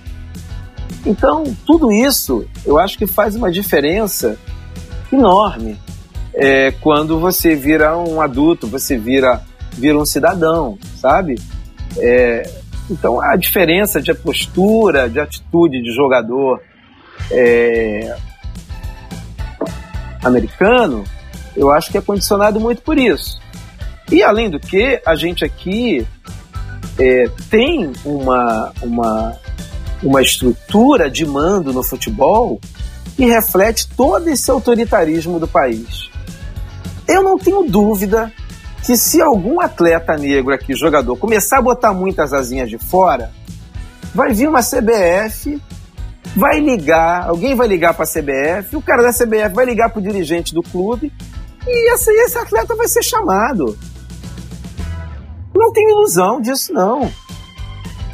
Aqui no Brasil, o futebol ele está muito imbricado com a política partidária. É, não é à toa que se fala de bancada da bola, né?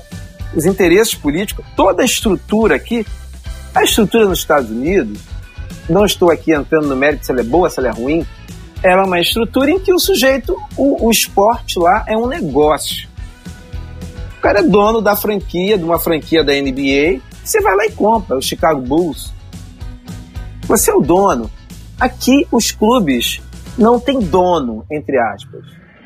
Então eles acabam estando muito, muito a serviço é, é, é, de negócios também e da política partidária, da política. Eu não tenho nenhuma sombra de dúvida disso. Então é, os jogadores, eles são é, muito. Eles aprendem muito cedo que manifestação política não pode, isso não pode.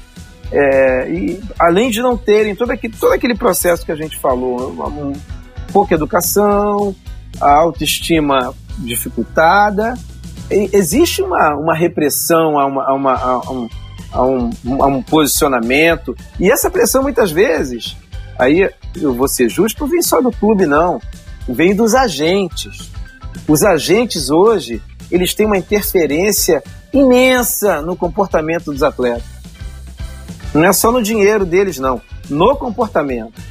Eles que escolhem o assessor de imprensa, só falam que o assessor de imprensa. Ainda mais um garoto que está começando, né?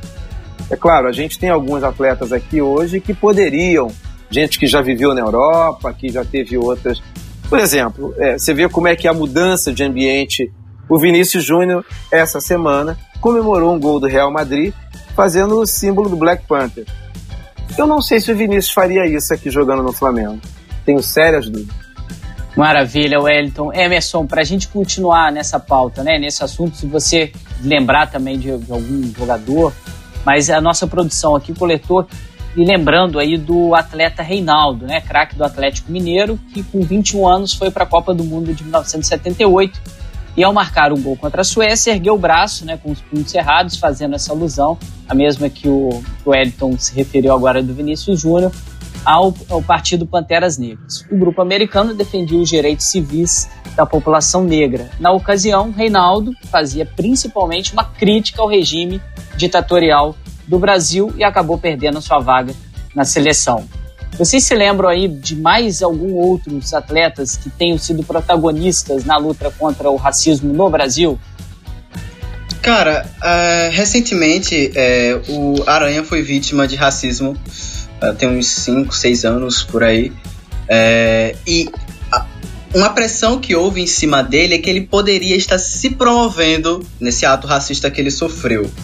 Então o que a gente vê um histórico de jogadores que se posicionaram é que em boa parte dos casos não houve um respaldo tanto dos clubes quanto de federações, muito menos da CBF. Então, os jogadores, como o Wellington bem pontuou, eles pensam duas vezes antes de publicamente virem a ter posicionamentos raciais, sociais, enfim. Porque nem todo clube ele vai estar tá, vai dar esse respaldo. Eu lembro de cabeça, não é nem jogador, mas treinador, Roger Machado, hoje em dia ele consegue opinar, ele consegue ter posições firmes, porque ele tem esse respaldo no Bahia.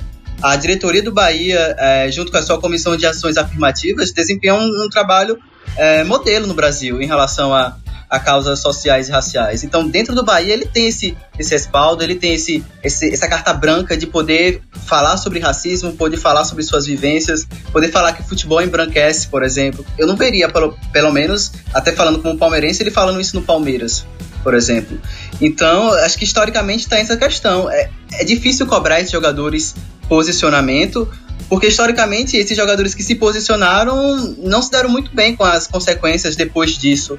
Não houve esse asseguramento social, social até que, que sim, a internet, enfim, as mídias, o próprio movimento negro normalmente abraçam esses jogadores. Mas como o Eliton falou, é, futebol é, é um meio de política, é um meio de lucro, entendeu? Então se, se isso não for um lucro, se isso não condizer com esses jogos de poder, essa ideia não vai para frente. Então, é, eu acho complicado quando se cobra posicionamento de jogadores negros, por isso é, também tem o fator de é, muitos jogadores negros nem se reconhecem enquanto negros, sabe? Vai ser a partir de um caso de racismo que sofreu fora do Brasil, ou dentro do Brasil, inclusive, que eles vão se reconhecer enquanto. Essa consciência racial também tem que ser pautada, porque, por exemplo, nos Estados Unidos a situação é completamente diferente, a formação racial foi muito diferente, então é, é difícil cobrar junto com a educação e principalmente isso, né? Esse respaldo, esse, esse apoio mesmo, que aí acho que é aí que entra o papel de jogadores brancos, entra o papel da branquitude como um todo, que sim, devem ser aliados, sim, devem dar esse respaldo para que mais jogadores. É, de cabeça aqui eu lembro do Igor Julião também, que tem atualmente desempenhado um papel muito importante nas redes sociais e abertamente ele fala sobre casos de racismo. É, mas ainda é exceção, entende? É exceção é, por essas questões, eu particularmente eu não vejo com bons olhos esse, esse pressionamento por posicionamentos, porque historicamente esses jogadores eles não saíram bem depois deles, né? É isso, Emerson. Só queria complementar aqui que eu, por exemplo, eu, o Paulo César Caju sempre foi um jogador, até onde eu me lembro, que sempre é, abordou essas questões. Ele, ele, esse sempre teve um, uma, uma uma postura de vanguarda, um posicionamento de vanguarda com, com relação a isso. É, Cláudio Adão também sempre foi um jogador que, que, de certa forma, sempre abordou essa, essa, essa questão. Reinaldo, muito bem lembrado por vocês, né? E tem é, e, e, muitas vezes tem aqueles discursos que não aquele discurso que não é dito, né? Eu lembrei agora conversando, ouvindo o Emerson, lembrei de um jogador que é, foi uma das tristezas que eu tive no futebol, né? Que era um cara que eu garoto ainda olhava aquele cara jogando, achava ele fantástico, é, que era um jogador que vocês são todos muito jovens, é, é um jogador chamado Geraldo do Flamengo, meio um meia que era conhecido como Geraldo Assoviador. É, morreu, foi fazer uma cirurgia de garganta e morreu, acho que com 22, 23 anos, se eu não me engano, um cracaço de bola. E o Geraldo usava um Black Power. Então, assim, década de 70, em plena ditadura, você usar um Black Power era, era de alguma maneira, era, era um posicionamento, sabe? Podia ser o um posicionamento não dito, né? Era época de censura, ditadura, repressão, mas um jogador negro. O Reinaldo usava um Black Power. Você usar um Black Power naquela época era algo é, que, que dizia, né? Então, lembrei aqui, tentando fazer justiça aqui ao Geraldo Alsuviador, meu ídolo até hoje, é, que usava um Black Power, né? E falei também de Paulo César Caju, que sempre foi um cara muito é, ativo, né? De muito, muita postura, muito posicionamento.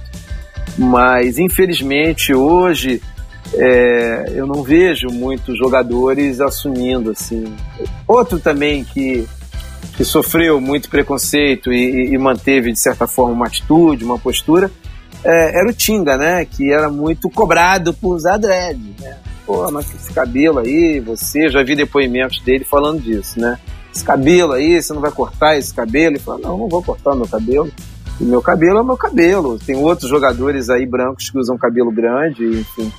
É, eu vou manter o meu cabelo. Então, isso também, de certa forma, é, você tá, está em campo, sendo mostrado para o país inteiro diante da mídia, usando dread, jogando de dread, assumindo isso, isso, isso também é, verbaliza, isso também simboliza, né?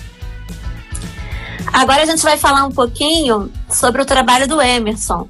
Eu estava dando uma lida no seu trabalho, Emerson, e você fez uma análise de 11 casos de racismo e fez uma abordagem referente a diferentes veículos de comunicação. Eu vi que em uma das categorias de análise, você citou que o racismo pode ser o foco do conteúdo, ou somente parte de um conteúdo que é mais abrangente. Fala um pouquinho para gente das conclusões que você chegou com a sua pesquisa.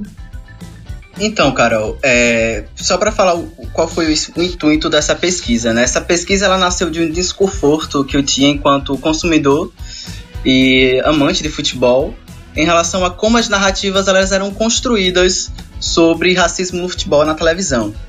A meu ver, elas eram esporádicas, elas tratavam o assunto como um pontual, não faziam nenhum recorte é, da cultura, de estar enraizado na cultura brasileira como um todo. E a pesquisa ela nasce disso. Eu uso base, a base dela é totalmente o Observatório da Discriminação Racial no Futebol, Inclusive, foi um veículo que me ajudou muito durante a pesquisa e a, até hoje me ajuda. E, enfim, tem um trabalho formidável em, em catalogar, em divulgar casos de racismo no futebol, como também de outras, de outras discriminações. E aí, os casos eu retirei todos do, do observatório entre os anos de 2016 e 2018. Nisso eu não fiz distinção de emissora, se era TV aberta ou se TV fechada. É, nessas categorias de análise, o que eu, o que eu procurei analisar, o que eu, o que eu procurei investigar, na verdade. Primeiro, se o racismo ele era o foco da matéria. Porque algo que eu tinha em mente é que o racismo ela, ele era um, um elemento da matéria, da matéria, desculpa. Passava os gols, passava os melhores momentos e depois dava 10 segundos para falar: Poxa, que pena, aconteceu mais um caso de racismo no futebol. Então, o que eu estava a princípio analisando no, macro da, da, situação era se o racismo ele era o foco da matéria, se a atitude racista era o gancho principal que sucedeu para a realização da matéria.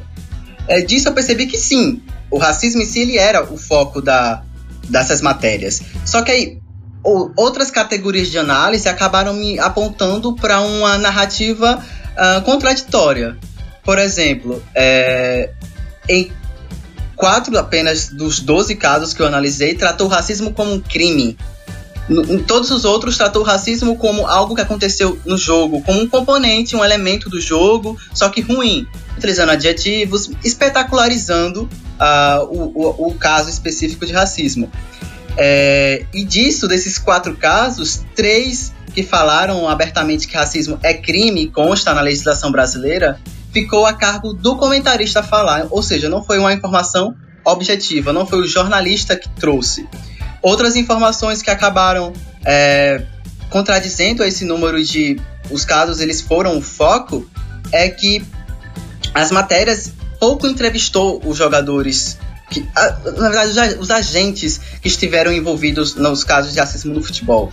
Uh, menos da metade acabaram entrevistando e apenas um caso entrevistou um jurista. Ou seja, a narrativa que se deu era que era o racismo ele era um componente do, do futebol ruim, negativo, só que a causa em si e o racismo em si, ele não era tratado como um crime. Nessas 12 matérias que eu analisei, apenas uma trouxe um jurista pontuando a legislação, tanto uh, do futebol quanto também da sociedade civil. Então foi algo que eu notei. E aí um ponto para mim que também foi decisivo é em como o racismo ele era tratado como episódico, em como cada caso era tratado como se fosse o primeiro. Não fazia nenhum tipo de, de é, histórico no ano, nos últimos anos, enfim, não, não houve em apenas uma matéria fez esse tipo de abordagem. Inclusive essa matéria ela pega um gancho de outro esporte, ela vai para o vôlei e, e, traz alguns depoimentos de jogadores. Então é uma matéria que não é necessariamente nem de futebol, é, mas isso para mim foi uma, um indicativo de como ainda o, o racismo é, nesse recorte que eu analisei, né? Ele era tratado como algo pontual, como algo novo a cada caso, não algo enraizado na sociedade brasileira, não algo transversal, na verdade. Então, esse foi um dos apontamentos que o racismo ele era tratado como novo, como cada caso era o primeiro, e não como um histórico, e não como o racismo está presente no futebol desde que o futebol existe no Brasil. Então, é, esses foram alguns apontamentos que eu, que eu trouxe. É, é, tem vários recortes aí que eu acabei utilizando, então eu não posso afirmar que são as narrativas de todas as, de todas as análises, de todas as matérias é, esportivas, audiovisuais, televisivas, não posso fazer isso, mas é, traz indicativos e traz possibilidades de novas narrativas, de novas abordagens dentro do jornalismo esportivo. Maravilha, Emerson. E demonstra aí como que a sua pesquisa, né, é, combina muito com aquilo que a gente falou no início do programa, né, desse papel da imprensa, de é, tá muito claro aí no que você identificou, obviamente nesse no seu corpus, né, nos jornais que você selecionou, na, nas mídias que você selecionou, como que isso é suavizado, né? Os casos poderiam ser muito mais combatidos, aproveitar isso para fazer uma campanha, como a gente viu foi feito agora, isso é meio que suavizado, ou absurdos que a gente ouviu e é, está ouvindo durante esses tempos. Ah, isso é coisa do futebol, você chegar e xingar o adversário, uma coisa normal, é uma, uma, uma brincadeira que você faz dentro de campo, né? E aí, nesse sentido, a gente sabe que muito desses episódios tristes que acontecem de racismo vem das arquibancadas. A gente já citou alguns aqui. E nesse momento, a gente está vendo que muitas torcidas estão unidas e voltadas para a pauta da democracia no Brasil e reivindicando e lutando pelos direitos que estão sendo perdidos e apiados do povo brasileiro a cada dia desse governo. Como que vocês acreditam que o futebol, como espaço é, de disputa de imaginários, né? De, mesmo a gente saindo agora desse pensamento que a gente vinha abordando ao longo do programa, das estruturas dos dirigentes, indo agora para a torcida, que tem ali muitos movimentos populares inseridos nisso. Até que ponto essas torcidas que saem do estádio, já que não está tendo jogo, e vão para as ruas para protestar, podem ser uma reviravolta nesse ambiente do próprio racismo no futebol? Primeiro que a defesa da democracia necessariamente é uma defesa e uma luta, na verdade, na verdade defesa não, uma luta contra o racismo. Não existe democracia se existe racismo. Não existe uma democracia na sua plenitude se existe racismo. Então, é, um movimento que, de torcidas que se pretende a, a, a lutar a favor da democracia, ele, por consequência, por, por tabela, ele está lutando. É uma luta antirracista. É, algumas questões são levantadas é, pelo menos na comunidade é, de pessoas negras que eu acompanho, se de alguma forma é, essa supressão, entre aspas, de, da luta antirracista em prol da luta democrática, de alguma forma é, invisibilize uh, essa luta antirracista. Eu não concordo muito. Uh, a meu ver, eu acho que se a luta ela é democrática, ela, por consequência, ela é, antirra ela é antirracista. Ela defende é, essa igualdade, essa equidade de oportunidades, ela levanta uma bandeira, na verdade, é, em prol da população negra. Então, ao meu ver, é um passo interessante. Torcida do Palmeiras com torcida do Corinthians protestando juntas foi algo que eu, eu confesso que eu nunca vi. É, foi algo que, inclusive, eu me espantei na hora que eu vi. Eu pensei que ia poder dar briga e tudo mais, aquele histórico que a gente tem torcidas juntas assim nas ruas. Mas muito pelo contrário, foi um, um protesto uh, que causou impacto, inclusive reverberou em diversas outras mídias. Então, eu acho que a defesa da democracia ela passa por essa, por essa bandeira e por essa luta antirracista sim. E é um apontamento e é um direcionamento interessante para as torcidas daqui para frente, sem dúvida alguma.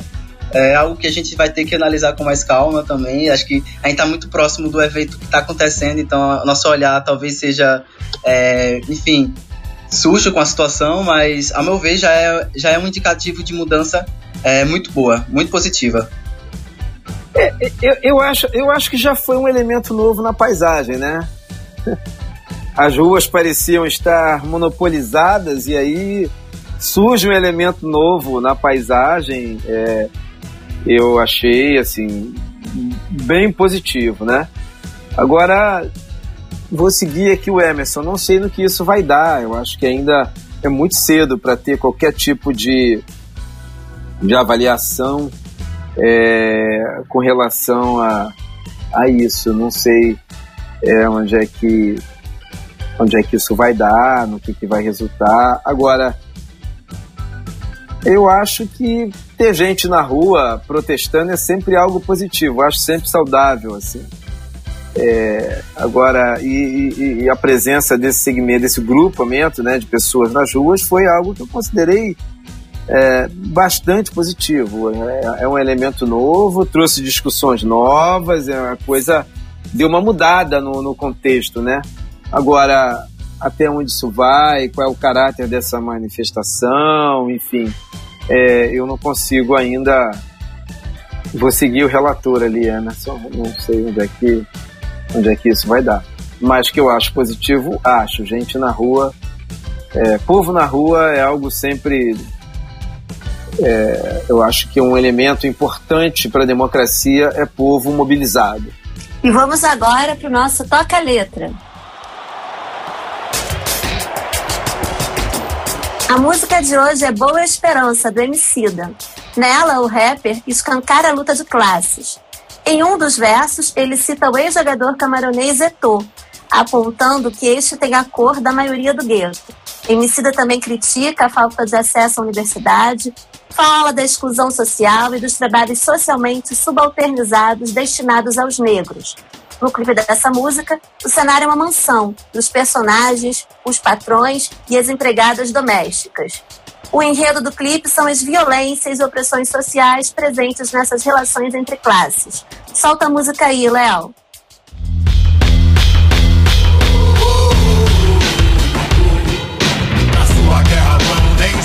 lixar.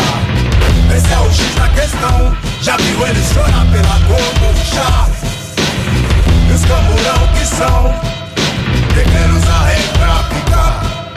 Favela e desce salajão. Bomba relógio prestes a estourar. Aí. O tempero do mar foi lágrima de preto. Papo reto, como esqueletos de outro dialeto. Só desafeto, vida de inseto imundo. Indenização, fama de vagabundo. Nação sem teto, Angola, Queto. Congo, Soweto, a cor de Eto. Maioria nos gueto. Monstro sequestro, capta três, rápida. Violência se adapta. Um dia ela volta pro seis. Tipo campo de concentração. Prantos em vão. Quis vida digna, estigma, indignação.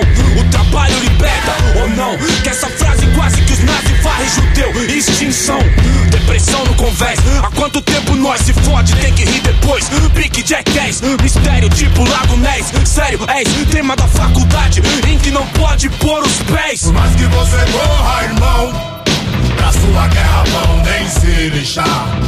Esse é o X da questão. Já viu eles chorar pela cor do lixar? Emerson, lá no dia 5 de junho estamos fazendo uma edição do Encontros Leme e você comentou sobre visibilidade de pesquisadores negros. E eu sei que você já falou um pouquinho sobre isso né, no episódio hoje, mas eu queria retomar só mais um ponto. É, você acha que a faculdade hoje ainda é um local que não há espaço para os negros, como o Emicida citou, ou já tivemos algumas modificações consideráveis?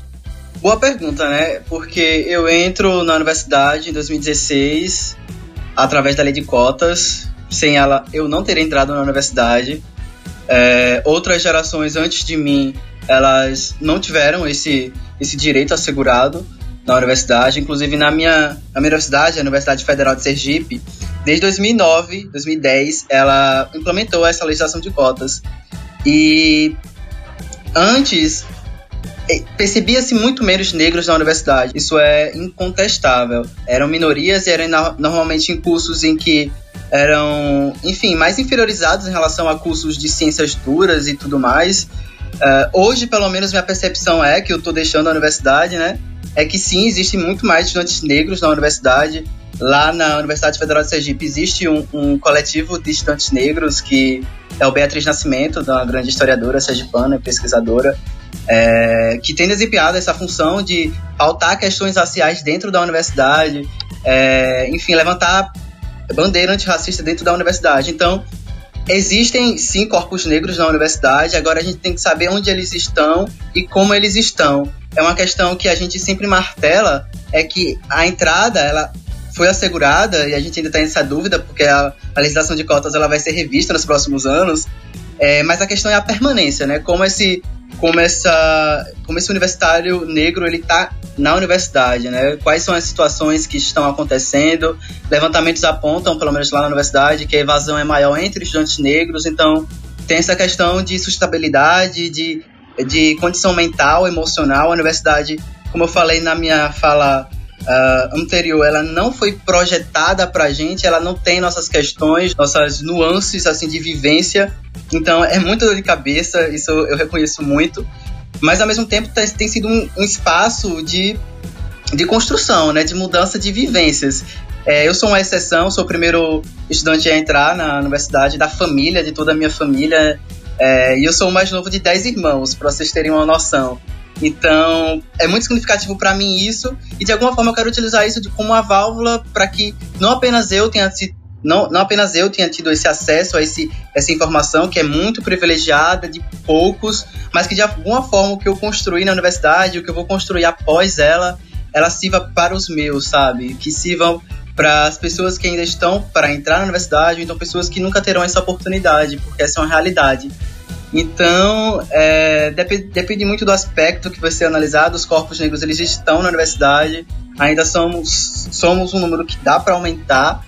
É, ainda tem essa questão aí da, da suspensão ou da exclusão da lei de cotas para pós-graduação, inclusive. Recentemente fomos bombardeados com isso.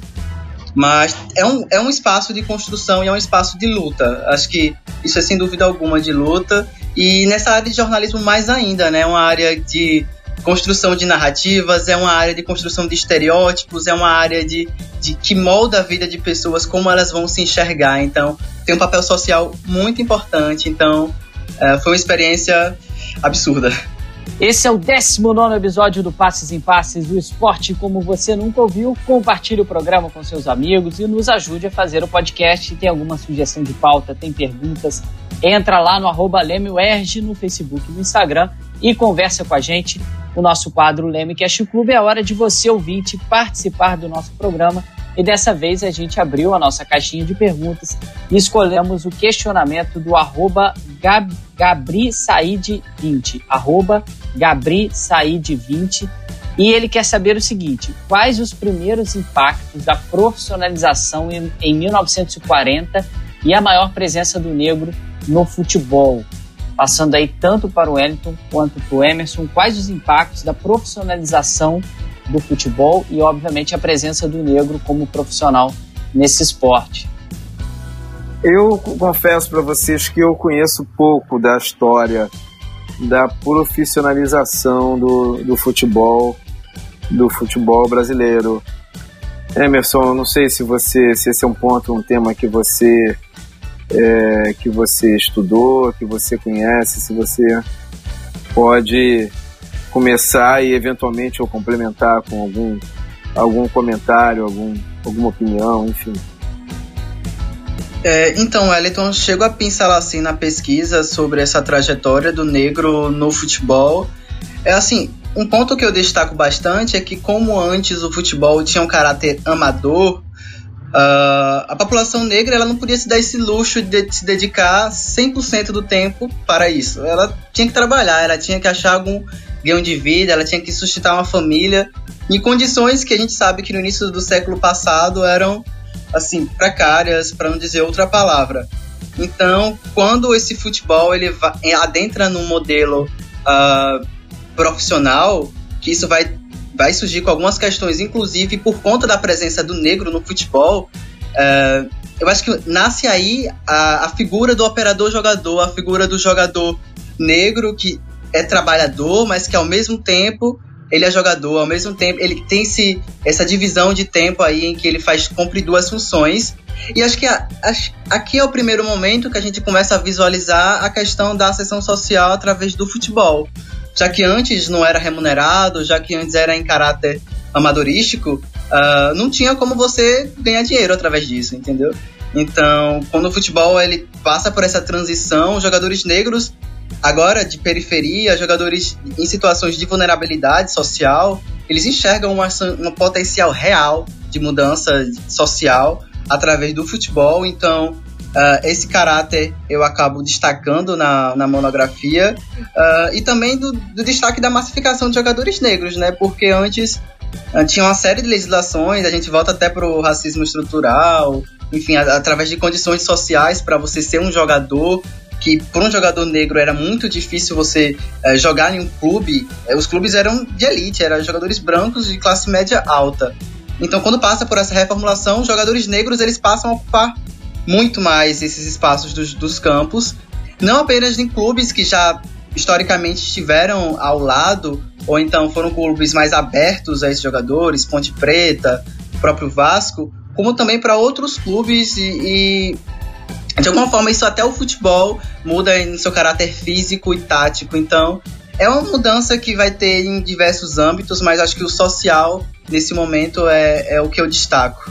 Maravilha. Pergunta aí do nosso queridíssimo arroba Gabri Said 20, respondida tanto pelo Emerson quanto pelo Wellington. Muito obrigado pela sua audiência. Tá gostando do nosso Passes em Passes? Agora a gente vai para o nosso quadro Ondas do Leme.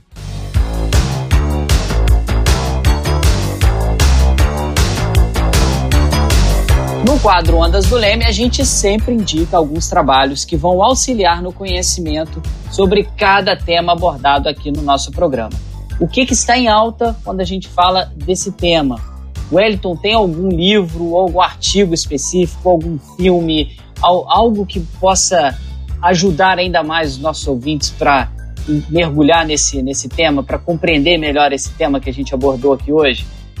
A minha dica eu acho que para entender futebol é bom a gente entender cultura brasileira e, e relações raciais, principalmente no Brasil. Então, minha dica de leitura é Claros e Escuros, do Muniz Sodré. Emerson, alguma outra dica? Eu vou trazer a dica de um livro que eu utilizei bastante na monografia é, e que nos últimos dias tem sido bastante repercutido na internet por conta do Silvio Almeida, né, que andou dando entrevistas para o Roda Viva e para outros programas. O, o, livro Racismo Estrutural, acho que é um livro que consegue de forma até sintética e até alguns momentos didático é, para trazer essas diferenciações entre as esferas do racismo no Brasil, o racismo individual, o racismo institucional, o racismo estrutural, é, e você consegue visualizar é, explicitamente o que ele quer dizer a partir das, da, da sociedade brasileira, né? Porque ele, ele fala a partir de um espectro maior, em alguns momentos até da economia, mas você consegue visualizar as questões raciais aqui no Brasil de forma uh, muito óbvia. Então, esse livro é o que eu indico para os ouvintes do Passes em Passes. Carol, alguma dica aí para os nossos queridos ouvintes do Passes em Passes? Vou dar uma dica caseira, Felipe o livro do Ronaldo Elau, do Antônio Jorge Soares e do Hugo Lobisolo, A Invenção do País do Futebol, Mídia, Raça e Idolatria. Nesse livro tem um capítulo chamado Sociologia, História e Romance na Construção da Identidade Nacional através do Futebol. É um artigo que o nosso coordenador do Leme, Ronaldo Elau, fez com César Gordon Júnior. E aí eles abordam, né, em relação ao negro do futebol brasileiro do Mário Filho. E eles fazem um paralelo entre romance e história. Eu vou parar por aí para não dar spoiler. É isso aí, porque a gente vai falar na nossa prorrogação do negro no futebol brasileiro. Eu recomendo um artigo específico do César Gordon Jr., que assinou esse artigo aí junto com ela. Eu vou falar um trechinho desse artigo dele na nossa prorrogação.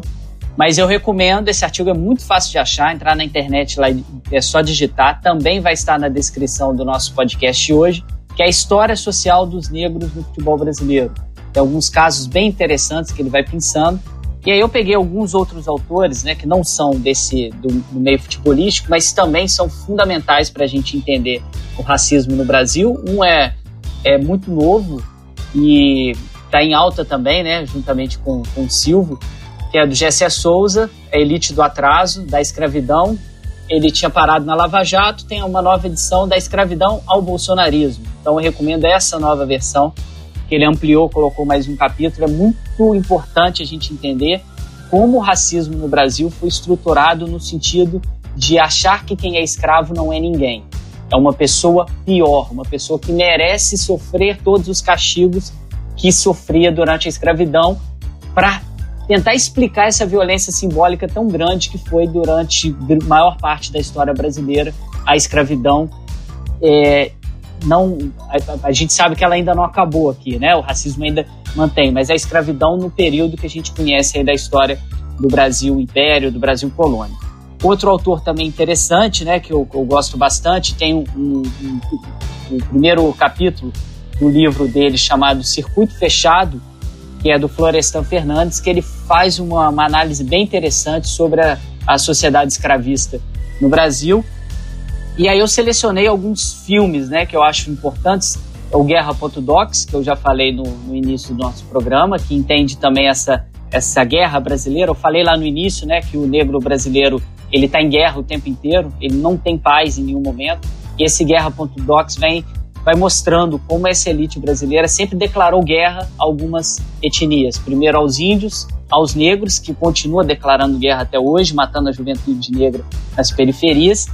É, é um documentário curto, fácil de achar na plataforma Netflix aí, são vários episódios e é muito bom. Também na plataforma Netflix, 13 terceira emenda, é, ela retrata como as coisas acontecem nos Estados Unidos, mas dá para a gente fazer alguns comparativos bem interessantes, principalmente quando, quando a gente vai observar a criminalização das pessoas negras lá é, no, no, nos Estados Unidos. E outro também que é uma microsérie, né? Que é fundamental para a gente entender esses estereótipos e como funciona esse racismo, que é Olhos que Condenam, que ganhou vários prêmios, que é chocante, assim, você termina o primeiro capítulo é, muito impactado. É, é uma a história né, de cinco garotos que foram condenados de um crime que eles não cometeram, que, foi, que ocorreu no Central Park, no, no, na cidade de Nova York.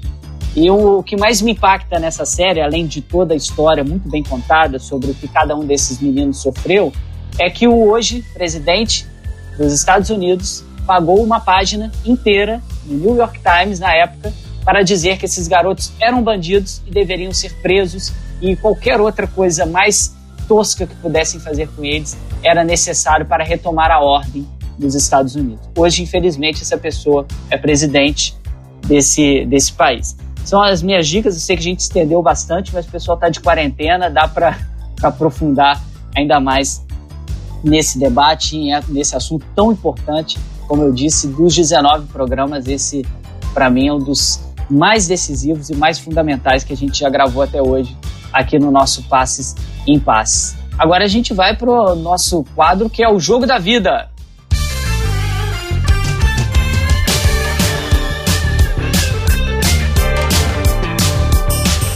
Nosso programa está quase no fim, a gente está chegando ao fim dos nossos 90 minutos, mas o nosso quadro Jogo da Vida é aquela pergunta que a gente faz para os nossos participantes qual foi o jogo que marcou a sua história? Em qual momento você acompanhou o esporte e entendeu que ele faria parte da sua vida durante muito tempo? Quando você teve certeza que era um apaixonado pelo esporte? Wellington, sei que você já citou o Geraldo, né, subiador. Tem alguma relação aí? O jogo da sua vida é algum jogo que, que ele acabou te marcando? Ou não? Tem algum outro que você agora passa pela sua mente você acaba lembrando, pô, esse foi o jogo da vida. Aqui eu olhei e falei, caramba, esse negocinho chamado esporte é parece o, algo que me contaminou e eu vou ficar com isso o resto da vida. Tem alguns jogos, né? A derrota da seleção brasileira de 82 para mim foi, acho que foi é, é, acho que ó, talvez a última vez que eu chorei com uma derrota, assim, eu tinha. É, mas o jogo, jogo, jogo que eu lembro sempre, que eu falo que é o jogo talvez mais marcante meu no Maracanã, não foi nem gol, não foi nem a gente não deu nem o título, mas é um é um Fla-Flu que só de falar eu fico emocionado. Um Fla-Flu em 1985 é, no meio de semana, eu fui ao jogo sozinho. Flamengo perdendo até os 44, né? É, sendo eliminado, no praticamente eliminado no Carioca, jogando contra o time do Fluminense, que era um time melhor. E aí tem um gol do Leandro, que é quase do meio campo. Ele pega numa bola de primeira. Acho que o André, alguém bate um escanteio, a bola volta. E o Leandro, bem antes da meia-lua, é, acerta um voleio, a bola bate no pau, nas costas do Paulo Vitor e entra. E aí aquilo. E o Flamengo perdendo, a torcida cantando o hino até o final e, e acreditando. E, e aí o Leandro faz o gol e ele não consegue nem correr, ele serra os punhos no meio do campo, assim. Aí aquela. Eu lembro que eu me abracei com o senhor, que eu não. Que aquela coisa que, enfim meu óculos voou, o dele voou, caímos no degrau, tempo bom da arquibancada, aquele degrau. E esse é o jogo da minha vida, é um Fla-Flu de 85. Emerson, seu jogo da vida. Já, você é palmeirense, né? Tem alguma relação aí com. Tem alguma relação com Palmeiras ou não? Algum outro jogo? Não, Felipe, tem sim com Palmeiras. É... Só tenho 21 anos, então é, minha memória assim de jogos ainda é meio curta, né, para a história do Palmeiras. Mas eu lembro que o primeiro jogo que me impactou em relação ao Palmeiras foi a final do Campeonato Paulista em 2008, aquele 5 a 0 contra a Ponte Preta. Acho que até hoje eu lembro de todos os gols e, enfim, o show de Valdívia, a torcida. Minha, minha família é toda palmeirense, basicamente, então eu lembro de todo mundo reunido, camisa verde, não sei o quê. Então é um jogo que me marcou bastante, entendeu?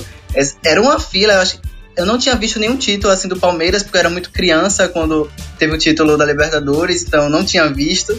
E em 2008 foi a primeira experiência, eu tinha que, 10 anos, então foi, foi muito legal, muito impactante aquele time. É, só tenho memórias positivas desse dia. Não sei se é o jogo da minha vida, mas sem dúvida é o jogo que mais me marcou, assim, pra, poxa, eu quero continuar acompanhando esse esporte. Eu acho que foi esse. Carol, minha amiga, você que já ouviu tanta gente aí nos nossos 19 programas contar o seu jogo da vida, chegou a sua hora, hein? Você que sempre, caramba, nunca vou ter que contar meu jogo, tá estreando aqui, tem que contar também. Qual foi o jogo da sua vida, Carol? Foi bem recente, foi a final da Libertadores ano passado, né? Eu nasci em 80, eu fiquei a vida inteira, né? Ouvindo dizer que o Flamengo tinha ganho a Libertadores, porque eu não lembro, né? Agora eu tenho uma Libertadores para contar, né?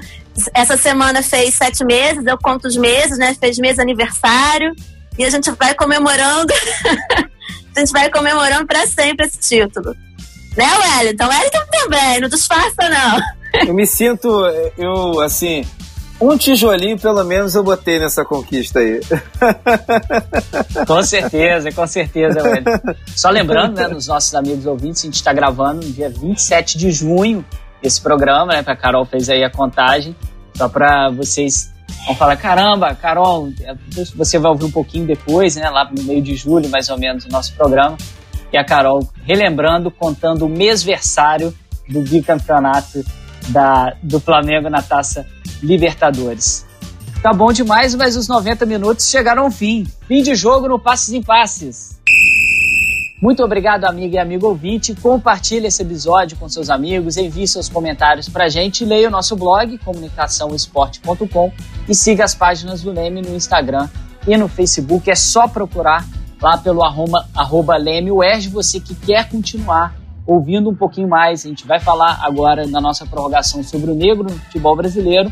É só esperar o programa continuar no seu tocador de podcast preferido, já vai começar a nossa prorrogação. Mas, desde já, os nossos amigos que não vão poder acompanhar, quero agradecer demais, Emerson, pela sua participação aqui. Tá vendo como os nossos encontros do Leme rendem excelentes frutos, né? A gente se conheceu por ali. Hoje você está aqui participando com a gente, brilhou aqui na sua participação, fantástica toda a sua pesquisa, tudo aquilo que você falou aqui para a gente. Tenho certeza que os nossos ouvintes hoje estão sabendo muito mais, e os que já sabiam refletiram e vai reforçando isso na cabeça e no imaginário dos nossos ouvintes, do pessoal que acompanha nosso Passo em Passo. Está mais do que convidado, sempre que precisar, as portas sempre abertas aqui do nosso Passo em Passo para você, viu, querido? Poxa, muito obrigado, Felipe. Obrigado, Carol. Obrigado a toda a equipe do Passos em Passes. Muito obrigado, Wellington. Aprendi muito com você hoje. Te ouvir hoje foi um privilégio. E é isso. Obrigado pelo espaço que deu aqui para me falar um pouquinho sobre minha pesquisa. É, enfim, esse espaço de discussão tão relevante que foi. Espero que tenha é, plantado a sementinha em algumas pessoas que estavam meio uh, desatentas em relação às discussões, ou então que fomente ainda mais essas discussões. Acho que as indicações servem também para isso que, que a gente deu aqui. Então, muito obrigado de verdade, obrigado ao Leme e tamo junto. Acho que a parceria pode sempre continuar. Valeu.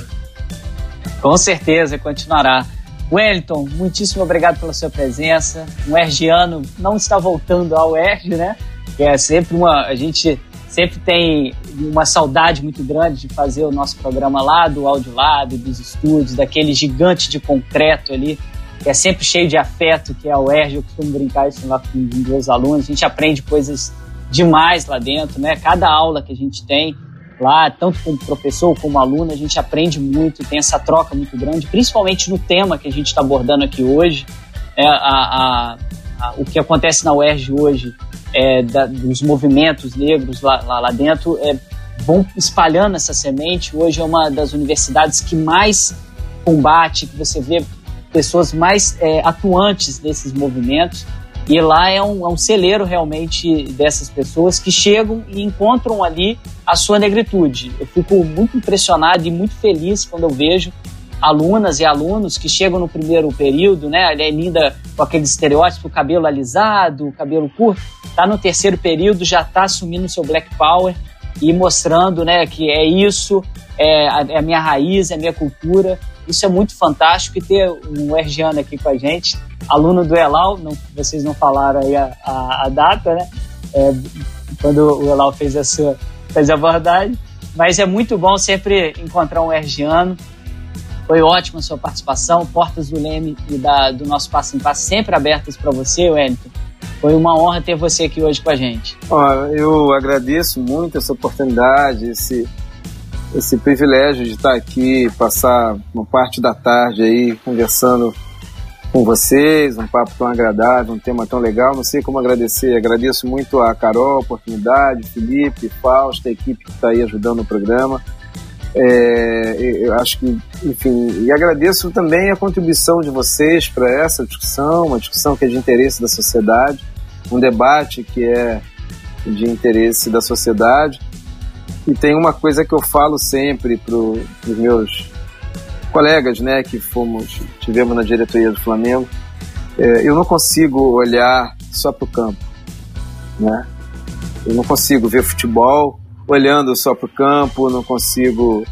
É, futebol é algo que está diretamente ligado à, nossa cultura, eu diria que a nossa existência, né? Faz parte da nossa. Então eu, eu quero agradecer muito vocês, é, essa oportunidade, um papo, uma conversa muito boa, muito rica. Aprendi bastante aí com Emerson, aprendi com, com vocês, enfim, foi um papo muito legal e estou à disposição. Se tiver a hora que tiver, a hora que a UERJ voltar também, pode ter certeza aí que eu vou, vou marcar um café, vou visitar vocês. E já pensei aqui, estou pensando em aceitar uma provocação que o Ronaldo me fez lá no dia da inauguração do Ninho. Vamos ver. um abração para vocês. Valeu, Elton. Tomara que você aceite essa provocação, né, para a gente se encontrar mais vezes na UERJ quando a gente retornar Passes em Passe é uma realização do Laboratório de Estudos em Mídia Esporte do Audiolab da UERJ, com o roteiro da Carol Fontinelli, direção do Fausto Amaro, produção de Marina Mantuano e edição do Leonardo Pereira. O nosso programa é quinzenal e a gente espera vocês no nosso vigésimo episódio. Vem muita coisa boa por aí. Passes em Passes, o esporte como você nunca ouviu.